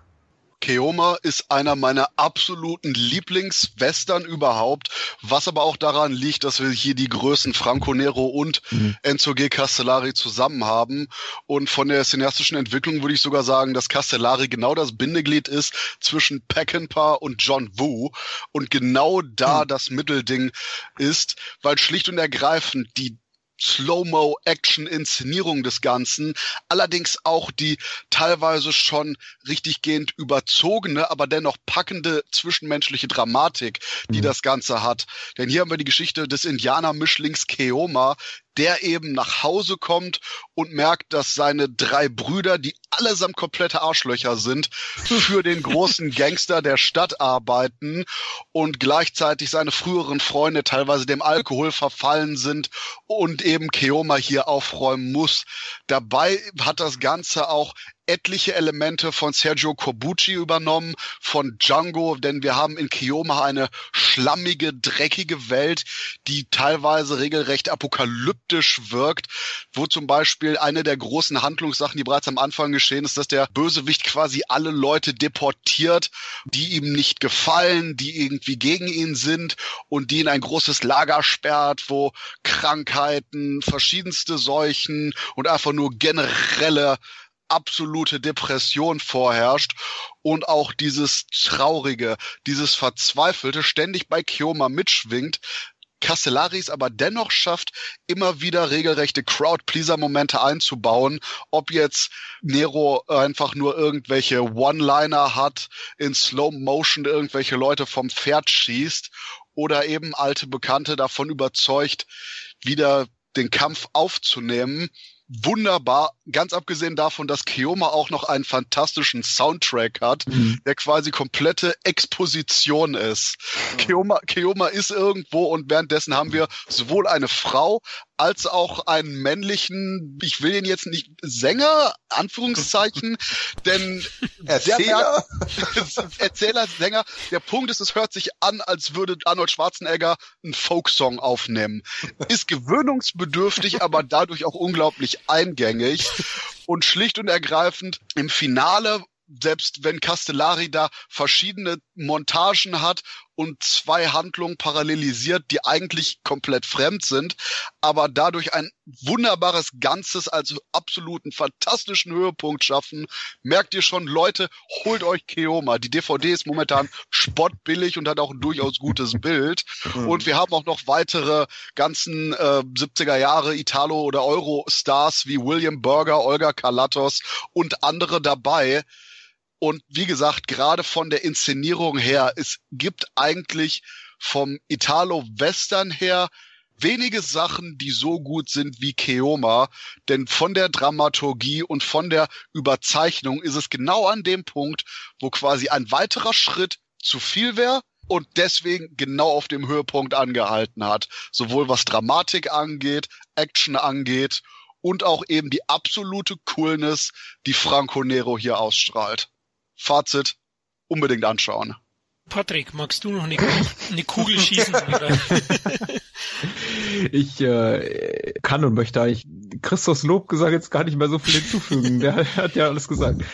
Ich liebe Keoma auch sehr. Es ist für mich einer der, der besten Beispiele dafür, dass sich äh, der, der italienische Western oder der europäische Western irgendwie spätestens Anfang, Mitte der 70er Jahre komplett emanzipiert hatte von seinen amerikanischen Vorbildern. Keoma macht das wirklich in Perfektion. Da ist wenig davon übrig, was äh, wirklich die, die Italiener begonnen haben, Anfang der 60er mit ihren ersten Spaghetti-Western, wie es immer so ein bisschen despektierlich gesagt hat, sondern es ist eine vollkommen eigenständige Form, es ist eine ganz sichere Bildsprache, einfach eine ganz sichere Erzählform, die Inszenierung ist super, äh, Castellari auf der Höhe seiner Kunst, irgendwie klar, auch noch irgendwie so von ein paar, paar Motive von Corbucci abgreifend, der sich ja da schon ein bisschen so auf dem absteigenden Ast befand, Mitte, Ende der 70er. Super gemacht, super besetzt. Woody Strode auch eine der wenigen Male, in dem irgendwie dieser, dieser, dieser legendäre US-Western-Darsteller auch mal in einem europäischen Film gut eingesetzt wurde. Ich liebe Woody Strode und ich mag seine, seine Auftritte in, in, in europäischen Produktionen, aber er wirkt immer so ein bisschen wie die nette Dreingabe, so von wegen, guck mal, wir haben auch einen amerikanischen Star bekommen. Und hier ist er einfach super. Alles andere haben Dominik und Christ, äh, Christoph schon gesagt. Man, man muss vielleicht gerade noch erwähnen, ähm, ich hoffe ja irgendwie, Nein, ich möchte, ich möchte nicht hoffen. Ich weiß, es ist eine, eine, dumme Hoffnung, aber Castellari spricht ja immer noch davon, sein Kioma Secret zu machen. Und ich wäre einfach neugierig, was das Dream Team Castellari und Nero heute als pardon, noch ältere Säcke als wir es sind, ähm, was die daraus noch machen würden. Das kann eigentlich nur schlecht werden, aber ich würde es eigentlich fast lieber sehen als, ich weiß nicht, was hat Castellari zuletzt gemacht? Ja, äh, lang nichts Gutes mehr. Er hat noch eine, die Sandokan-Miniserie gemacht, hat eine Menge Miniserien gemacht. Mhm. Äh, zum paar, darüber habe ich auch geschrieben, aber was kennt man von ihm heute noch, außer äh, Kioma, den auch kaum einer kennt. Ähm, den Glorious Bastards hat den, das Original noch, ja sicher. Aber die haben so oft zusammengearbeitet, Nero und, und Castellari, ich weiß nicht, über ein Dutzend Filme müssen es mindestens sein. Mhm. Ähm, könnte ein schönes Altersten Abschlusswerk werden oder völlige Grütze. Oh, eigentlich auch noch ein absoluter Fun Fact, Keoma. Die Story zu Keoma ist von George Eastman, Schrägstrich oh. Luigi Montefiore. Und ja. der wahrscheinlich vielen äh, Genre-Fans als der Man-Eater aus Man-Eater bekannt ist, wo wir natürlich gerade von der Ab-16-Fassung reden. und Was ist der dann da? In der 16er-Fassung gar nicht. Okay. und schlicht und ergreifend, dass auch ein Fakt ist, den irgendwie wenig Leute wissen, dass ähm, George Eastman eben auch bei etlichen Drehbüchern mitgearbeitet hat und eben halt so ein Klassiker wie Keoma aus der Taufe gehoben hat. Mhm. Also ich ja. kann auch nicht mehr viel hinzufügen. Ich liebe ihn ja nicht ganz so sehr wie ihr. Ich hab's ja beim wow, ja meine erste Berührung war ja schon ein bisschen kühl mit ihm. Über die Jahre habe ich ihn lieb gewonnen. Das ist schon wirklich ein sehr, sehr roher, düsterer Western. Kunstkino trifft's, glaube ich, gar nicht so schlecht. Und ihr wisst ja, ich bin so der Mainstream-Floh, so ein bisschen. Also, ähm, aber ich, ich weiß den schon zu schätzen. Ich mag zum Beispiel lieber Leichenpflastern seinen Weg. Ich glaube, der kam jetzt auch neu raus. Ist auch ein, ein Korbucci, den ich sehr, sehr liebe. Und ich bin ja auch ein ganz großer Klaus Kinski-Fan. Aber Kioma ist auf jeden Fall sehenswert natürlich. Also ich würde mir den auch zulegen. Ich habe den noch nicht in der Sammlung. Ich warte eigentlich auch auf so eine schöne Edition auf Blu-ray, dass da vielleicht auch noch ein Bonusmaterial, ein Haufen drauf ist. Wobei auf der DVD ist sogar was drauf, oder Christoph? Ja, nicht viel, aber ein bisschen was. Wobei äh, ich durchaus meine, was Leuten gehört zu haben, das Kioma, aber ich würde jetzt kein Datum dran setzen. Okay, also der ist eine Sichtung wert, aber ich, ich kann es auch verstehen, wenn, wenn man so ein bisschen seine Probleme mit dem hat. Aber er ist sehr, sehr einfallsreich inszeniert, finde ich, und eben auch unglaublich toll bebildert. Also es ist schon ein sehr, sehr guter Western, Italo-Western. Ja, sagen wir mal so, es ist auf jeden Fall ein Western, wie es Vergleichbare sonst nicht gibt. Mir würde jetzt spontan keiner anfallen, der stilistisch auch nur ähm, rudimentär vergleichbar wäre. Und äh, mhm. wer also in Sachen Western schon alles gesehen hat, ähm, oder mal sehen möchte, wie die Italiener ähm, Peckinpah-Vibes mit einbauen. Ja, Keoma halt gucken, ne? Wobei stilistisch würde ich sagen, äh, Manaya, das Ball des Todes mit Maurizio Merlin der Hauptrolle, habe ich immer das Gefühl, hat sich durchaus auch hier vom Stil des Ganzen ein bisschen bedient und teilweise Sequenzen, die sich überschneiden. Aber wie gesagt, wer ähm, Keoma mochte, aber einen nicht ganz so guten Film haben will, Manaya, Ball des Todes ist zweite Anlaufstelle. Hm, oder die vierte danach vielleicht. Also auf jeden Fall schön ist es, dass der Film 500.000 Zuschauer ins Kino gelockt hat. 77 im Januar gelaufen, am 27.01. Also finde ich schon toll, dass der Film dann so viele Leute ins Kino gelockt hat. Also können wir draufschreiben auf die äh, Blu-ray, die dann erscheinen wird irgendwann, der Film, der erfolgreicher war als Rocky? Und Carrie, ja. Und Carrie, ja. Zusammen. Leider sind nur eine halbe Million Leute reingegangen. Ach, da muss man zufrieden sein. Ich denke, der Verleih hat sich gefreut. So, jetzt würde ich den Patrick für den nächsten Film bitten, in die Achterbahn einzusteigen und Platz 29 uns kurz vorzustellen, weil den schätzt du ja sehr, vor allem wahrscheinlich wegen der Koch Media Edition der neuen. weil uns Koch Media netterweise eine Blu-ray zur Verfügung gestellt hat für den Podcast. Ja, ganz toll. Nur deswegen. Nein, äh, ist natürlich nicht der Fall, wobei ich gerade ein bisschen besorgt auf die Uhr gucke und irgendwie feststelle, meine Güte, so auf, aus unserem Anspruch, äh, auf jeden Fall fünf Minuten zu verwenden, wurde irgendwie nicht so richtig was bisher. Mal gucken, wann die nächste filmische Durchstrecke kommt und wir ein bisschen schneller hier durchprügeln können. Aber Achterbahn, zu dem muss ich echt noch ein, zwei Worte sagen. Und äh, zwar, äh, klar, ein, ein, ein, ein später Vertreter, sagen wir mal, des damals, äh, naja, nicht später, so einer äh, mittel später bis später Vertreter des äh, damals herrschenden Katastrophenfilmbooms. Auf jeden Fall schon so die zweite Generation von äh, Katastrophenfilmen, äh, die einige Jahre rauskamen, nach so dem Gründer dieses Subgenres, wie Airport zum Beispiel, die sich eben dann auf andere äh, Gefährte äh, konzentrierten, die, sagen wir mal, nicht Autos waren, Busse, Flugzeuge und dergleichen, sondern in dem Fall eben auf Vergnügungsparks und in dem Fall im speziellen Fall auf eine Achterbahn. Und äh, erzählt die Geschichte eines, eines Bombenlegers, äh, der Achterbahnen äh, unter Feuer setzt, beziehungsweise Bomben nachher befestigt und äh, Jahrmarkts, nee, super, wie heißt denn das, Freizeitparkbetreiber erpresst Und ein Sicherheitschef, äh, ein Sicherheits, für die Sicherheit zuständige Angestellte eines solchen Freizeitparks muss ihm dann auf die Schliche kommen. Das Ganze verkauft sich zwar marketingseitig wie ein Katastrophenfilm, sieht auch auf dem Kinoplakat so aus. Menschen sitzen in der Achterbahn, kreischen und segeln so halb durch die Luft, ist aber eigentlich eher so ein klassischer Psychothriller, also ein Suspense-geladener Krimi, möchte man sagen, auch aus äh, sehr erfahrener Hand, inszeniert von James Goldstone, der äh, viel gemacht hat im, im TV-Bereich, Perry Mason, ich glaube, irgendwie Pilotfilm für Star Trek und, und, und dergleichen und ansonsten sehr, sehr viele TV-Krimis inszeniert hat. Ähm, prominent besetzt, unter anderem mit Henry Fonda, der prominent auf dem Titel, auf dem Plakat zumindest prangt, aber im Film selber nur 30 Sekunden zu sehen ist. Die eigentliche Hauptrolle spielt George Seagal, nämlich diesen etwas abgehalfterten äh, Sicherheitsinspektor, der dann am Ende den Bombenleger äh, das Handwerk legen muss. Und das Ganze ist sehr cool inszeniert, betont cool, möchte man sagen, sehr nüchtern. Es geht eigentlich relativ wenig in die Luft. Äh, ich hoffe, ich verrate da nicht zu viel. Man sieht nicht allzu viele Explosionen. Es ist wirklich ein eher, eher, eher ruhiger Film. Aber gerade, dass er einen so, so unerwartet damit trifft, mit der Tatsache, dass es sich eben eher um klassischen Psychothriller handelt, als um einen Katastrophen-Action-Film-Drama, in dem eigentlich irgendwie eine Familie dann am Ende dran glauben muss oder fast dran glauben muss und der, der strahlende Held in weißer Rüstung erscheint, um alle zu retten. Darin liegt eigentlich eine besondere Qualität. Äh, der Film hat einfach so einen besonderen Platz in meinem Herzen, nicht weil er objektiv betrachtet grandios ist oder ein kleines Meisterwerk ist. Es ist er sicher nicht. Er ist handwerklich sehr gut, aber nicht außergewöhnlich gut, sondern auch einfach, weil es einer der ersten Filme war, die ich äh, als, als, als junger Mensch gesehen habe, als Videoband meines verstorbenen Opas geerbt habe und dann mitnahm zum heimischen äh, Videorekorder und es immer und immer und immer wieder ansah. Und meine Eltern damals, als ich so sechs, sieben Jahre alt war, gesagt haben, ach komm, lass, lass den Jungen ruhig Achterbahn gucken. Wie schlimm kann denn ein Film sein, der sich um Vergnügungspark Parks dreht. ähm, und äh, mein Herz schlägt immer noch sehr dafür. Guter Film. Und ein Film für Raucher, möchte ich sagen. Oder für entwöhnte Raucher, die sich immer noch danach sehen, wieder, wieder rauchen zu wollen. ah, der war auch recht erfolgreich. 600.000 Zuschauer gehabt. Ja, äh, erstaunlich, erstaunlich. Ja, also heutzutage im Oktober gestartet, am 6.10.77. Christoph, hast du den noch irgendwie im Kopf? Nee, den habe ich nicht gesehen. Muss auch sagen, ich hatte die DVD mal in der Hand, dachte, uh, brauche ich nicht unbedingt. Ich hatte irgendwie so ein bescheuertes Erlebnis, wo ich mal in einem Fahrgeschäft war, wo irgendwie erst nach drei, vier Runden diese Sicherheitsbügel runterkamen, wo ich irgendwie immer noch so ein leicht posttraumatisches Stresssyndrom von hab. Von daher dachte ich so, äh, nee, brauche ich jetzt nicht unbedingt. Aber Patrick, das, was du erzählt hast, hört sich irgendwie an wie hier The Taking of Pelham 1 mhm. 2 3. So ja. in etwa? Ja, mit aber noch weniger Action. Ja.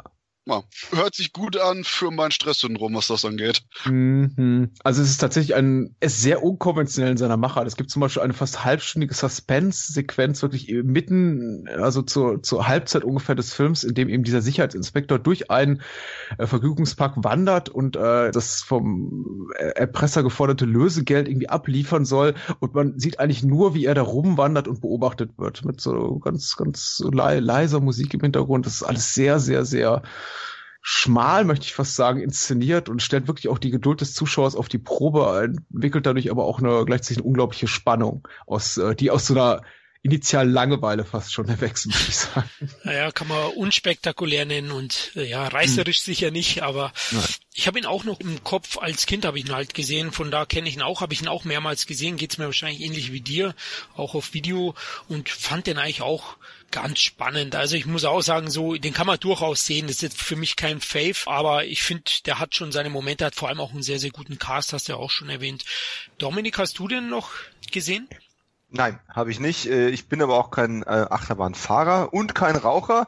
Ähm, ergo bin ich offensichtlich nicht die Zielgruppe dafür, obwohl ich gerne Koch-Media-Veröffentlichungen äh, kaufe und geschickt bekomme. Also gar kein Problem. Also Bombenbastler ähm, auch keiner. Also Bombenbastler auch keiner. Und da, ganz ehrlich, Bombenbastler-Filme habe ich auch definitiv genug gesehen. Mhm. Ähm, vielleicht gebe ich der, der Blu-ray von Koch-Media ja mal eine Chance nach der wunderbaren ähm, Werbung, äh, die ihr dafür gemacht habt. Aber ansonsten auch mit äh, Rücksichtnahme auf unser Zeitziel, was wir mal hatten, bin ich ganz bei Patrick, halte ich einfach die Klappe und sag nächster Film. Ja, also Achterbahn war Platz 29, jetzt kommen wir zu Platz 27, ist ein kleiner Favorit von mir, auch wenn, ja, der hat technisch sicher ein bisschen gelitten über die Jahre, aber Flucht ins 23. Jahrhundert oder im englischen Logan's Run, 76 entstanden, in Deutschland am 4. März 77 erschienen, hat 650.000 Zuschauer gehabt und den liebe ich auch heute noch. Also sehr, sehr, vor allem wegen den beeindruckenden Kulissen. Technisch, wie gesagt, etwas angestaubt natürlich, hat aber auch,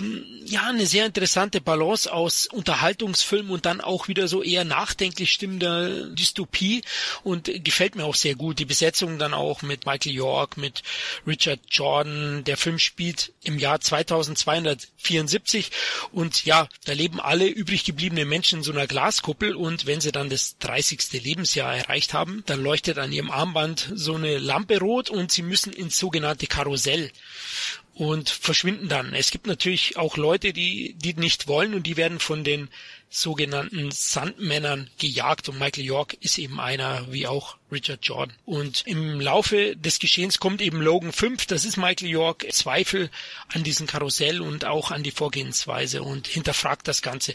Und der Film hat eine sehr, sehr gute Spannung auch durch das, ist halt optisch gefällt er mir einfach, er hat diesen 70s Look auch. Mich erinnert immer ein bisschen die Insel an den Film, also der von Michael Bay, der hat so, oh. war ich jetzt fies, aber er hatten so ein paar Momente. Also ich meine allein, allein die Szene eben in dieser in dieser Glaskuppel, ne, da gibt's ja so eine ähnliche da. Das erinnert mich immer wieder dran. Ähm, wie findet ihr Logan's Run? Ziemlich gut auf DVD und auf Blu-ray. Ich äh, Jerry Goldsmith-Fan bin ich ein großer, von daher auch die Musik an der Stelle nochmal zu erwähnen, äh, ergänzend zu dem, was du gesagt hast. Und natürlich ist Logan's Run kein Prequel von äh, Logan oder Wolverine. ähm, das nur, nur das der Form aber nochmal erwähnt ja. zu haben. Und äh, generell, ich meine, dieser, dieser Film ist ja mit einem nicht unerheblichen Aufwand auch entstanden hatte aber eben nicht den Erfolg, den dann später äh, Krieg der Sterne hatte. Mhm. Und eigentlich warte ich ja seit Jahren darauf, dass davon irgendwann mal ein Remake kommt. Ja. Weil es ist eigentlich so die Art von, von 70er Jahre Film, wo man wunderbar heute ein Remake zu produzieren könnte. Und Aber gab's doch schon mit Die Insel.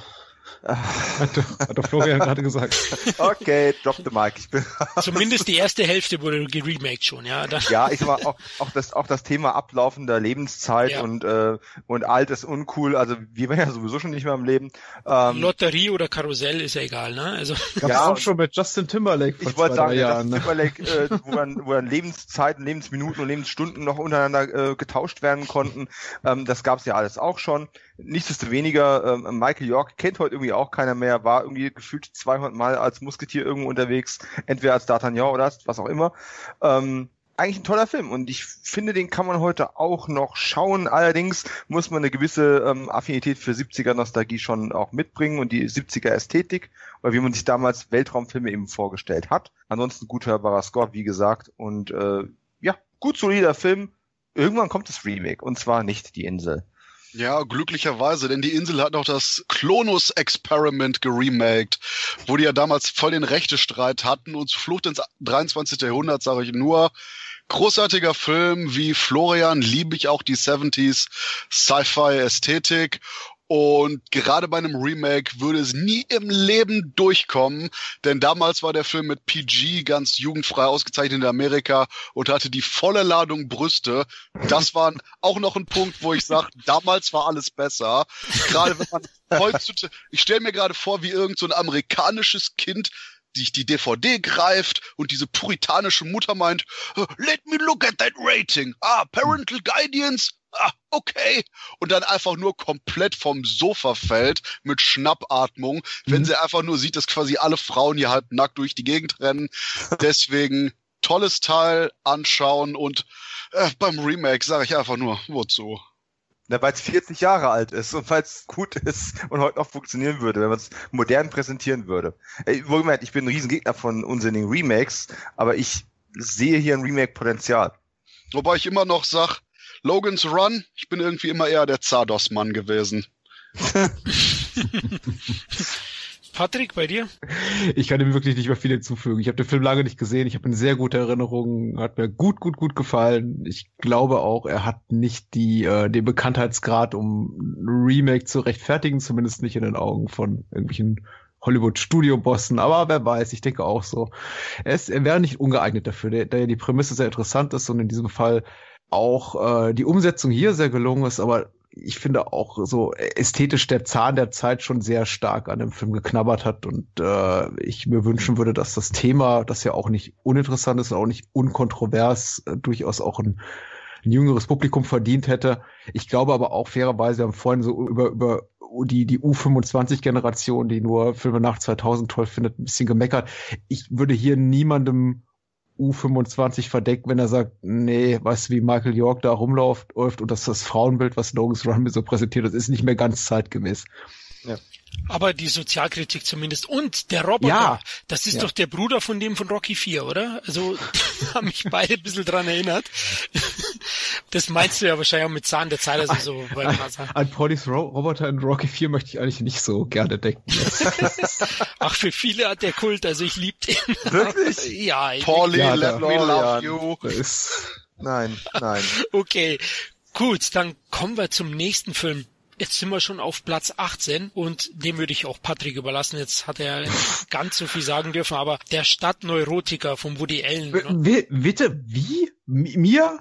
Was? Ausgerechnet. Woody Allen Film. Ach so.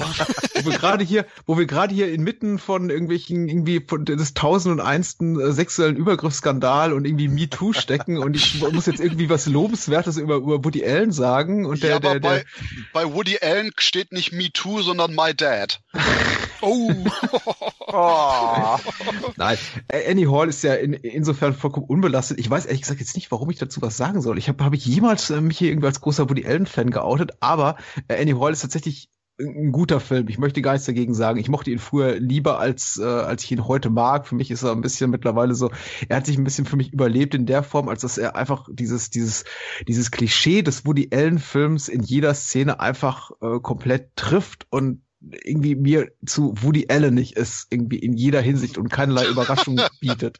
Das heißt nicht, dass er nicht großartige Momente hat. Ich finde ja immer noch die Szene ganz toll, in der äh, ähm, hier Woody Allen, ich habe den Namen seiner, seiner Figur vergessen und, ähm, und und äh, Diane Diane Keaton als als Annie Hall hier Hummer kochen das ist ja grandioser Slapstick-Moment, gepaart mit dem tollen Drehbuch. Ich mag die ganzen äh, Szenen, in der er eben irgendwie die, die, die vierte Wand durchbricht und in die Kamera guckt und Anekdoten aus seiner Kindheit erzählt und äh, überhaupt die ganzen rückblickenden Episoden seiner Kindheit und Jugend sind auch ganz toll.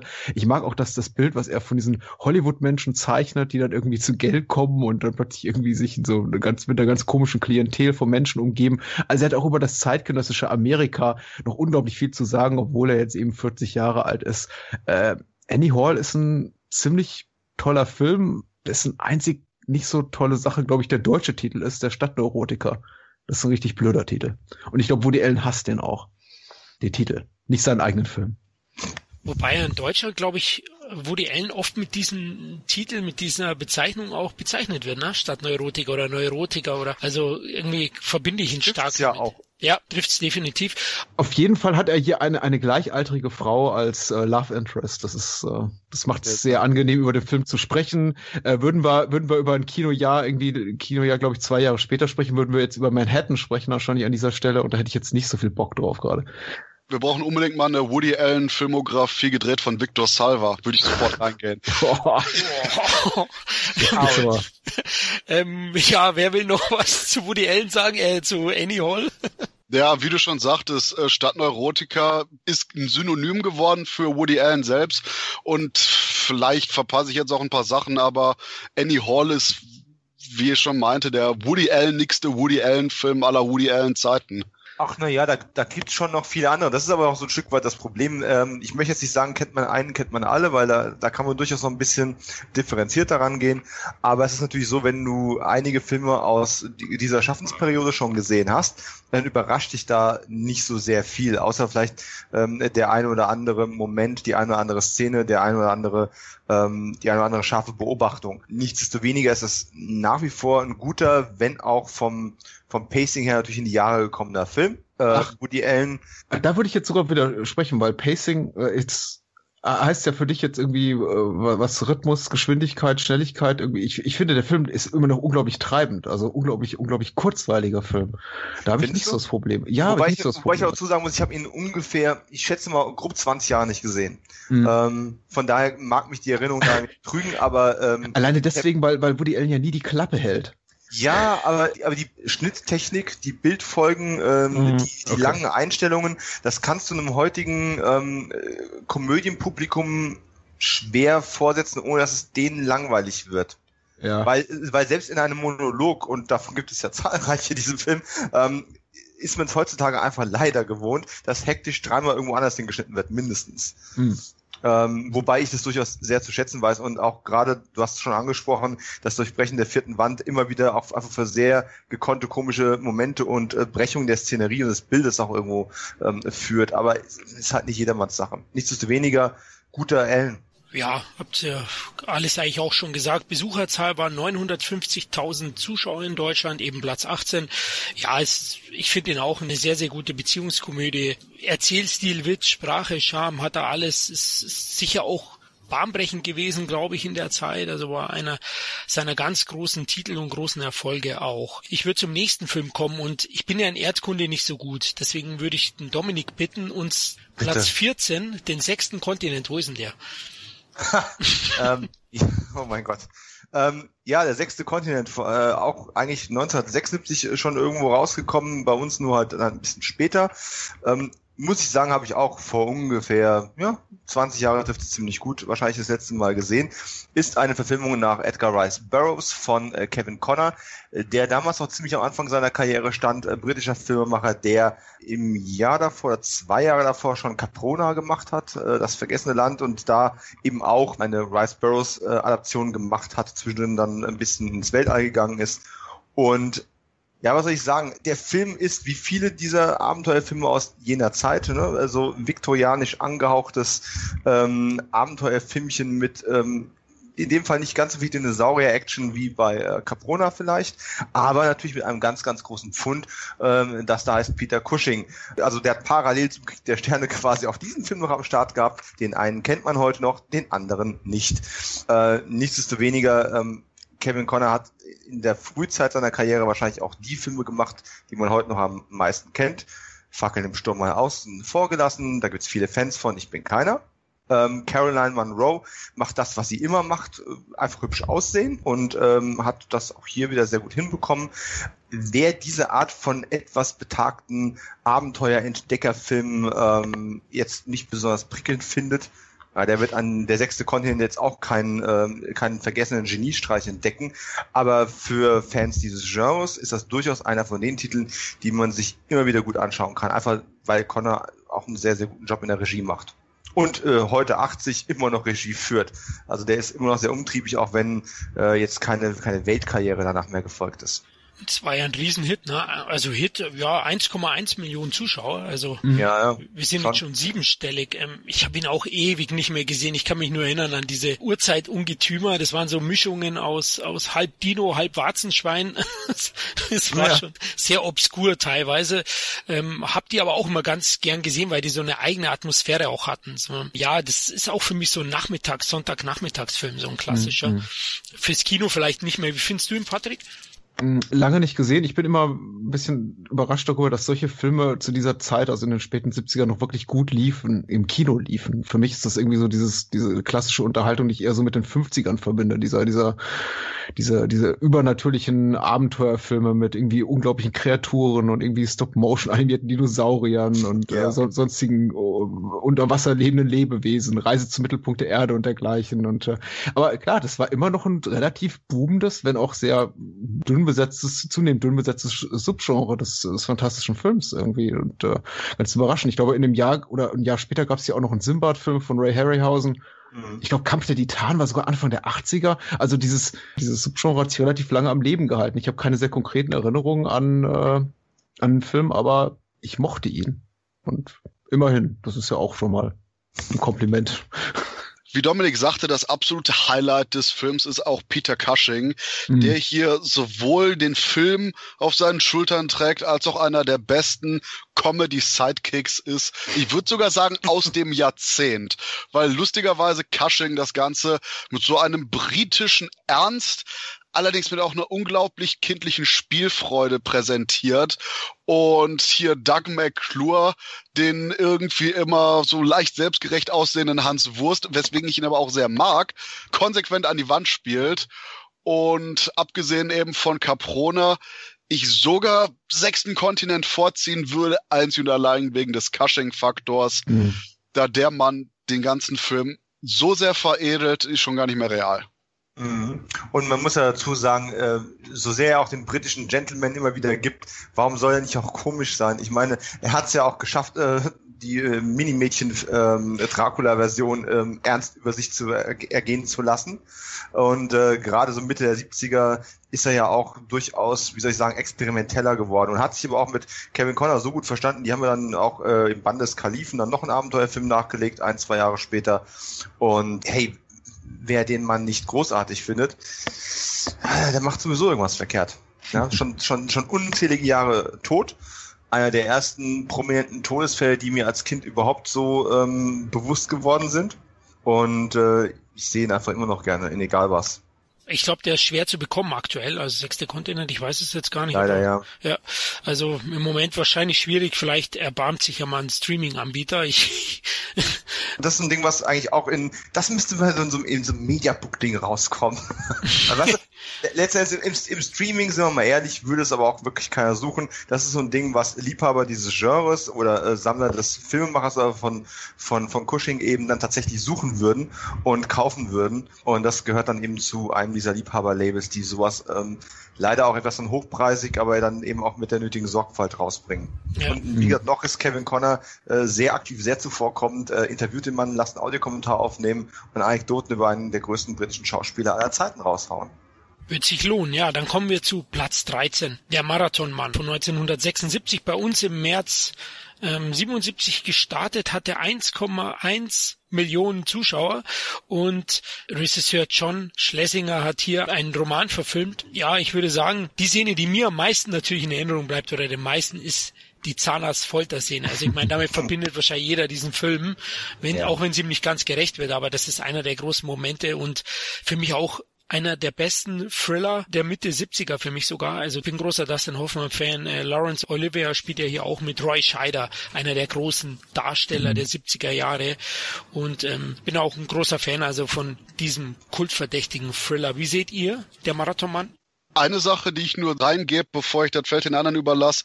Die Szene, die ich mit Marathonmann verbinde, ist die ganz am Anfang mit ja. dem alten Nazi und dem alten Juden. Mhm brillant. Allein das, 10 von 10 Punkten, kannst rausgehen, Tag ist gerettet. Absolut brillanter Moment. Und lustigerweise geht dann der eigentliche Film erst los, der genauso gut ist wie dieser Anfang. ja. Ich bin da, ich bin gerade ein bisschen, ein bisschen überrascht, schrägstrich schockiert, weil das ist genau genau meine Einschätzung. Ich, ich möchte den Film immer und immer wieder gucken. Gucke mir die ersten fünf, sechs, sieben Minuten an mit diesem, mit diesem sehr, sehr langsamen Autoverfolgungsjagd, möchte ich jetzt mal sagen, und diesem, diesem Rededuell, diesem Beschimpfungsduell zwischen den beiden alten Herren. Und denke mir, dann ganz, ganz oft, eigentlich fast jedes Mal, wenn ich den Film gucke, besser wird's nicht und machen dann aus. Was nicht ja. heißen soll, dass ich den Film nicht auch schon in Gänze mindestens zwei, drei Mal gesehen habe, aber tatsächlich ist das für mich auch so der Höhepunkt des Films äh, ganz, ganz großartig und einfach auch ein, ein gutes Stück einfach New Yorker Leben, hoffentlich nicht all alltäglich für die New Yorker, aber für uns irgendwie aus, aus, aus der Ferne ganz irgendwie schön zu beobachten und schön mitzuerleben. Äh, ganz super inszeniert, hat einen unglaublichen Drive im wahrsten Sinne des Wortes. Marathonmann insgesamt insgesamt ein wirklich guter Film. Ich überrascht immer so ein bisschen, wahrscheinlich ist es wegen Dustin Hoffman der Fall, dass es immer so ein bisschen dem, dem New Hollywood Cinema oder diesem, diesem etwas fortschrittlichen Kino, was jetzt Scorsese äh, Friedkin und Kose etabliert haben, zugeschrieben wird, Ende der 70er. Es ist für mich nicht so wirklich. Es ist einfach eigentlich eher ein klassischer Thriller mit sehr modernen Elementen und ein paar vielleicht auch durchaus kontroversen Elementen. Aber auch wenn mir da einige nicht zustimmen werden, die Marathonmann als Meisterwerk handeln, ich sehe das nicht so. Es ist ein kompetent gemachter Film. Er hat wirklich zwei, drei sehr denkwürdige Szenen. Die erste und ähm, nicht zuletzt die im, im, im äh, Zahnarztstuhl mit Is It hm. Safe und ein wirklich tolles Ende, wenn Lawrence, oh nein, das darf ich ja nicht verraten. Also, ähm, der, der Schurke hat keinen allzu guten Abgang. Das ist, das ist durchaus schmerzhaft. Erinnert so ein bisschen an das, was, was, was Mario Adorf in die Blechtrommel durchmachen muss. Äh, und das, das, das, das geht schon nahe. Äh, also wirklich ein paar sehr, sehr tolle Szenen. Äh, ein guter Film, aber auch nicht so viel mehr. Mhm. Also Schlesinger und Dustin Hoffman haben einen besseren Film gemacht, der heißt Midnight Cowboy, den haben sie sieben Jahre zuvor gemacht. der ist besser. Mm, ich müsste Midnight Cowboy tatsächlich nochmal auffrischen. Ich überlege, ob es das wert ist, aber äh, es ist auf jeden Fall ein sehr, sehr gut geschriebener Film. Äh, William Goldman hat ja sein, eigene, sein eigenes Buch dafür als, als mhm. Drehbuch adaptiert. Den kennt man dann vielleicht eben auch von Filmen wie Die Unbestechlichen. Ist ja eben auch mit mit Hoffman äh, verfilmt worden und vielleicht kommt da auch so das ein bisschen her. Ähm, aber letzten Endes, ich, ich würde das fast unterschreiben, mehr Thriller als New Hollywood Klassiker. Ein sehr sehenswerter Thriller, aber in jedem Fall. Ob jetzt für die Anfangs-, die Schluss- oder eine Sequenz in der Mitte, sei mal dahingestellt, das kann sich hier nach eigenem Gusto ähm, frei wählen, aber sehenswerter 70er-Jahres-Thriller mit einem noch ziemlich jungen Dustin Hoffman und ähm, ja, gut, ich mache Zahnärzte noch nie, tut mir leid. Ist nicht besser geworden mit dem Film. Ah, so jung war er gar nicht mehr, ich glaube 37, aber okay, heutzutage, ja. Aus heutiger Sicht war er schon jünger, so ungefähr 40 Jahre. Das stimmt. Ja, aber es ist einer der großen Titel, glaube ich, von diesem Filmjahr. Lass uns in die Top 10 aufbrechen. Jetzt kommen die zehn Filme, die wir uns nicht ausgesucht haben, sondern die uns vorgegeben wurden von dem deutschen Publikum 1977. Das merkt man leider an der Qualität. ja. Hier und da. ja, jetzt spielen die Filme in deine Karten. Der genau. restliche Podcast dauert ungefähr 15 Minuten, Leute. ja, genau, es wird sehr schnell gehen. Platz 10. Ja, der Kriegsfilm war ja noch sehr aktiv zu der Zeit, also da gab es schon einige Titel. Wir werden im Laufe der Top 10 nochmal zum weiteren Kriegsfilm kommen, aber auf Platz 10 ist die Brücke von Arnheim. Ja, wie die meisten Kriegsfilme aus der Zeit, ja, haben sie dieselbe Formel, große Besetzung, persönliche Schicksale spielen natürlich auch eine Rolle in dem Film und diese ganze Mixtur wird dann auch halt wirklich spannend inszeniert. Also Brücke von Arnheim habe ich, habe ich eigentlich schon noch in sehr gut in Erinnerung, habe aber auch schon länger nicht mehr gesehen, muss ich ganz ehrlich sagen. Aber es war für mich immer ein guter, stimmungsvoller Kriegsfilm mit Top-Schauspielern bestückt. Die Action-Szenen oder Action hört sich jetzt fies an, aber die Schlachten sind sehr, sehr gut inszeniert. Das Einzige ist vielleicht so ein bisschen Geschichtsverfälschung. Ne? spielt ein bisschen eine Rolle vielleicht auch und man geht vielleicht auch, ähm, zeichnet die unterschiedlichen Figuren nicht allzu tief, aber der Film an sich ist wirklich ein guter, oder? Christoph? Ich war überrascht besonders von der Blu-ray, dass plötzlich irgendwie ganz viele Sequenzen länger waren, da ich den zuletzt irgendwie vor ein paar Jahren gesehen hatte und jetzt vor ein paar Monaten zuletzt und schlicht und ergreifend anscheinend jedes Mal gekürzt, weil ich den gesehen hatte. Der Punkt ist, ich mag generell Richard Attenboroughs Inszenierung einfach sehr gern, weil die den eigentlichen Darstellern ganz viel Raum gibt, um eben ja, für ihre Rolle zu interpretieren, die Dramaturgie richtig rauszulassen. Ich würde sogar unaufdringlich nennen. Und gerade dieses Warten ist bei Brücke von Arnheim ja auch ein Punkt, wo eben das Ganze sich auf ein Finale hin immer mehr zuspitzt. Und deswegen ist es zu Recht einer der absoluten Kriegsklassiker, oder? Ja, würde ich sagen. Wie sehen es die anderen beiden? Ich würde mich enthalten. Ich habe den Film einfach zu lange nicht gesehen. Dominik? Die Begeisterung ist ja, ja. unfassbar. Ey, ja. Äh, ich, Dominik, bist du tot? er wurde getroffen. ähm, die Einer der ganz großen Kriegsklassiker und danach kommt gar nichts. ja gut, wir haben noch einen anderen Film äh, vor uns, den ich eher als äh, Klassiker oder heute noch gut guckbaren äh, Kriegs mm. äh, betrachten würde, wobei mh, hm, Kriegsfilm, ja, da muss man jetzt mit der Definition aufpassen. Ähm, machen wir es kurz, ich habe den auch eher lange nicht mehr gesehen, würde von beiden Seiten aber auch Argumente unterschreiben. Äh, das Star Ensemble ist ähm, beeindruckend. Da ist ja von Michael Caine über mhm. äh, James Kahn und, und, und Sean Connery alles mit dabei. Ähm, Drehbuch übrigens, ne, auch William Goldman, nur mal so nebenbei. Und äh, Maximilian Schell hat in dem Jahr offensichtlich öfter die Uniform angehabt. Ähm, ist jetzt nicht so die Art von Film, die ich mir aus Unterhaltungsgründen heutzutage noch öfter mal anschaue, weil ja, davon habe ich einfach zu viele inzwischen gesehen. Und dann gibt's noch so ein paar, die ich noch nicht gesehen habe und eher mal nachholen wollen würde. Ähm, der ist solide. Ich meine, er hat drei BAFTAs gewonnen damals, wenn ich mich recht erinnere, oder vielleicht auch vier. Ähm, und Richard Attenborough geht eigentlich auch immer. Von daher sicherlich einer der besseren Vertreter ähm, dieses Genres. Ist halt nicht mal dieses Genre. Ja, das Publikum ist Deutsche hat es ja ähnlich gesehen. 1,6 Millionen Zuschauer hatte der in Deutschland. Jetzt wird es wahrscheinlich recht schnell gehen. Wir steigen jetzt in einen kleinen Käfer ein auf Platz neun. gab's die Rallye, ja, die Rallye Monte Carlo und jetzt glaube ich, muss ich überhaupt in die Gruppe fragen, ob den irgendeiner noch im Kopf hat. Ich glaube nicht.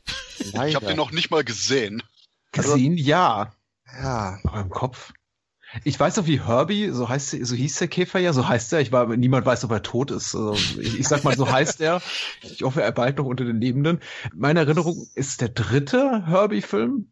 Muss etliche Jahre gewesen sein, nach dem ersten zumindest. Und ich habe noch durchaus einige Szenen im Kopf, wie er da auf der Renn Rennstrecke rumpest.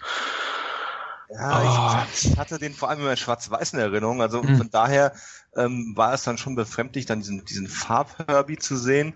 Ähm, wir hatten es im Vorgespräch schon mal ganz kurz gehabt. Das Erschreckende an diesem Film ist tatsächlich, ich meine, ich erinnere mich auch nicht mehr gut daran. Aber von einigen Filmen, die ich aus der Zeit gesehen habe, erinnere ich mich an noch ziemlich viele Sequenzen dieses Films.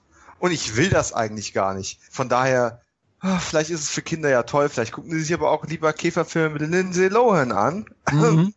Genau. ähm, so oder so, an der Stelle bin ich einfach raus ich bin ja nicht mal ein großer Fan von äh, Fast and the Furious Filmen, also warum soll ich mir den Herbie angucken? Wobei, da wäre ein Crossover cool. Das, ja. The Rockets of Herbie drin. Kommt eine Idee. Also definitiv diese Käferfilme, auch die Dudu-Filmreihe, die ja von Deutschsprach, die ja, die ja in Deutschland dann aus der Taufe gehoben wurde, Anfang der 70er und glaube ich auch vier, vier Teile hatte auch so, so ein Relikt meiner Kindheit, zu dem ich nie zurückkehren möchte. Es ist einfach da. Man weiß, man hat sie gesehen. Man kann nicht unbedingt irgendwie alle Titel immer dem richtigen Film zuordnen oder der richtigen Erinnerung zuordnen.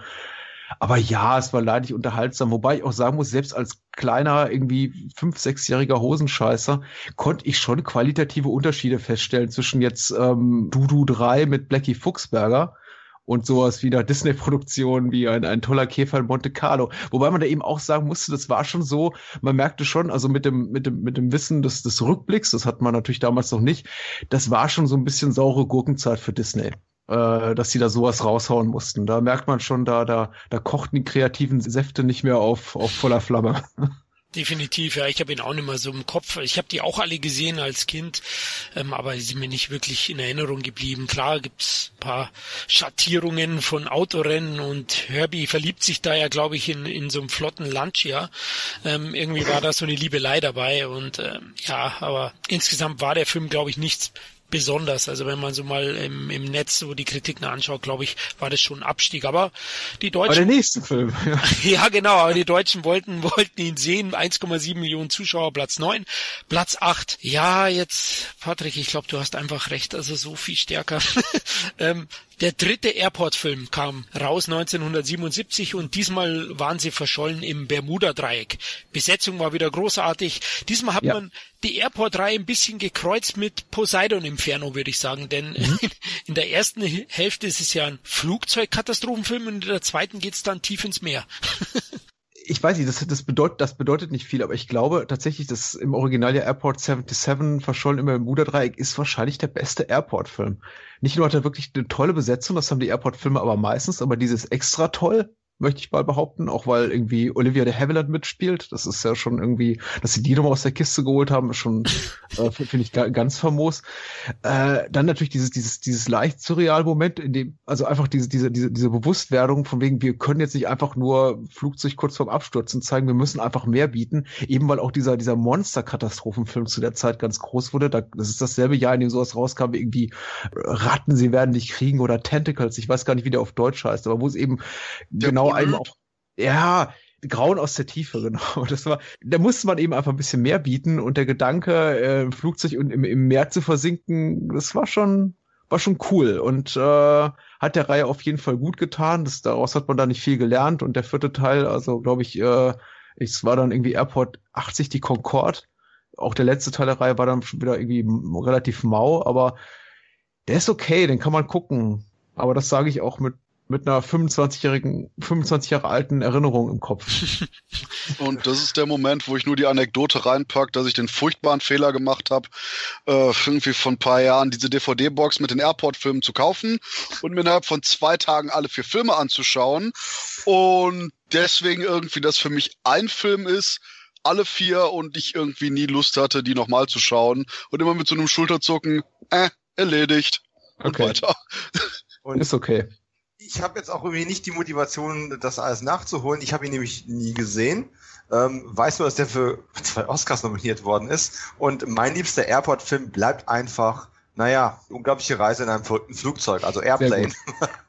ich kann da eigentlich Patrick zustimmen. Also ich habe ihn auch recht gut in Erinnerung. Für mich ist es eigentlich auch, glaube ich, der beste Airport. Hey, Christopher Lee ist da am Start und ähm, ja. hat dann auch wirklich diese Abwechslung eben, die mir auch ganz gut gefallen hat. Aber ich habe ihn auch ewig nicht mehr gesehen und ganz ehrlich, äh, so scharf bin ich jetzt auch nicht drauf. Aber das ist auch doch ganz, ich schäme mich jetzt so ein bisschen dafür, weil ich weiß, wir sind auch, wir müssen ein bisschen auf die Zeit gucken und ich möchte auch Airport 77 jetzt auch nicht so viel meiner Zeit checken, aber es ist tatsächlich so ein, so ein Subgenre des irgendwie Hollywood-Kinos, das ich echt ein bisschen auch vermisse. Das ist dieses Star-Kino diese, diese Filme, die du dir anguckst, wo dir eigentlich die, die Handlung Wumpe ist, wo dir alles Wumpe ist und du eigentlich nur darauf wartest, dass der nächste Star um die Ecke kommt und du schreist, hey, Dracula! und da ist ja Olivia de Havilland und da ist ja irgendwie äh, Jack Lemmon und all diese Stars, die da mitspielen. Das fehlt einfach. Ich meine, man hat jetzt zuletzt versucht mit Mord im Orient Express, dem Kenneth Brenner Remake oder der irgendwie vierten oder fünften Adaption des Agatha Christie Romans nachzuholen. Aber das funktioniert einfach nicht mehr, weil wir haben nicht mehr Stars dieses Kalibers so, so wie damals, die man wirklich in Film packen konnte und die Leute, deren Augen fingen an zu glänzen, wenn die auf die, auf die Leinwand kamen. Nicht, dass ich sowas jede Woche sehen will, aber ich habe vor ein paar Tagen mit meiner besseren Hälfte Mord im Orient Express geguckt. Und es ist toll. Nicht, weil die Handlung kennen wir innen auswendig. Jeder weiß, wer der Mörder ist im, im Orient Express. Aber es ist einfach cool zu sagen, hey, da ist Sean Connery und da ist Vanessa Redgrave und wer war, kommt denn da? Oh, Anthony Perkins.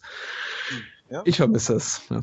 Moment wieder mal, ne? Ja, das Problem ist wahrscheinlich, heute kennst, also es gibt ein paar, es gibt viel weniger und die kannst du gar nicht mehr zahlen wahrscheinlich. Ja. Also könnte ich mir vorstellen. Ja, die Leute, die jeder, die Leute, die jeder in so einem Film sehen wollen würde, die sind heute unbezahlbar, ja. klar. Also da ja. kannst du dir äh, zwei leisten und dann leistest du dir vielleicht einen Flop, weil das Budget so hoch ist.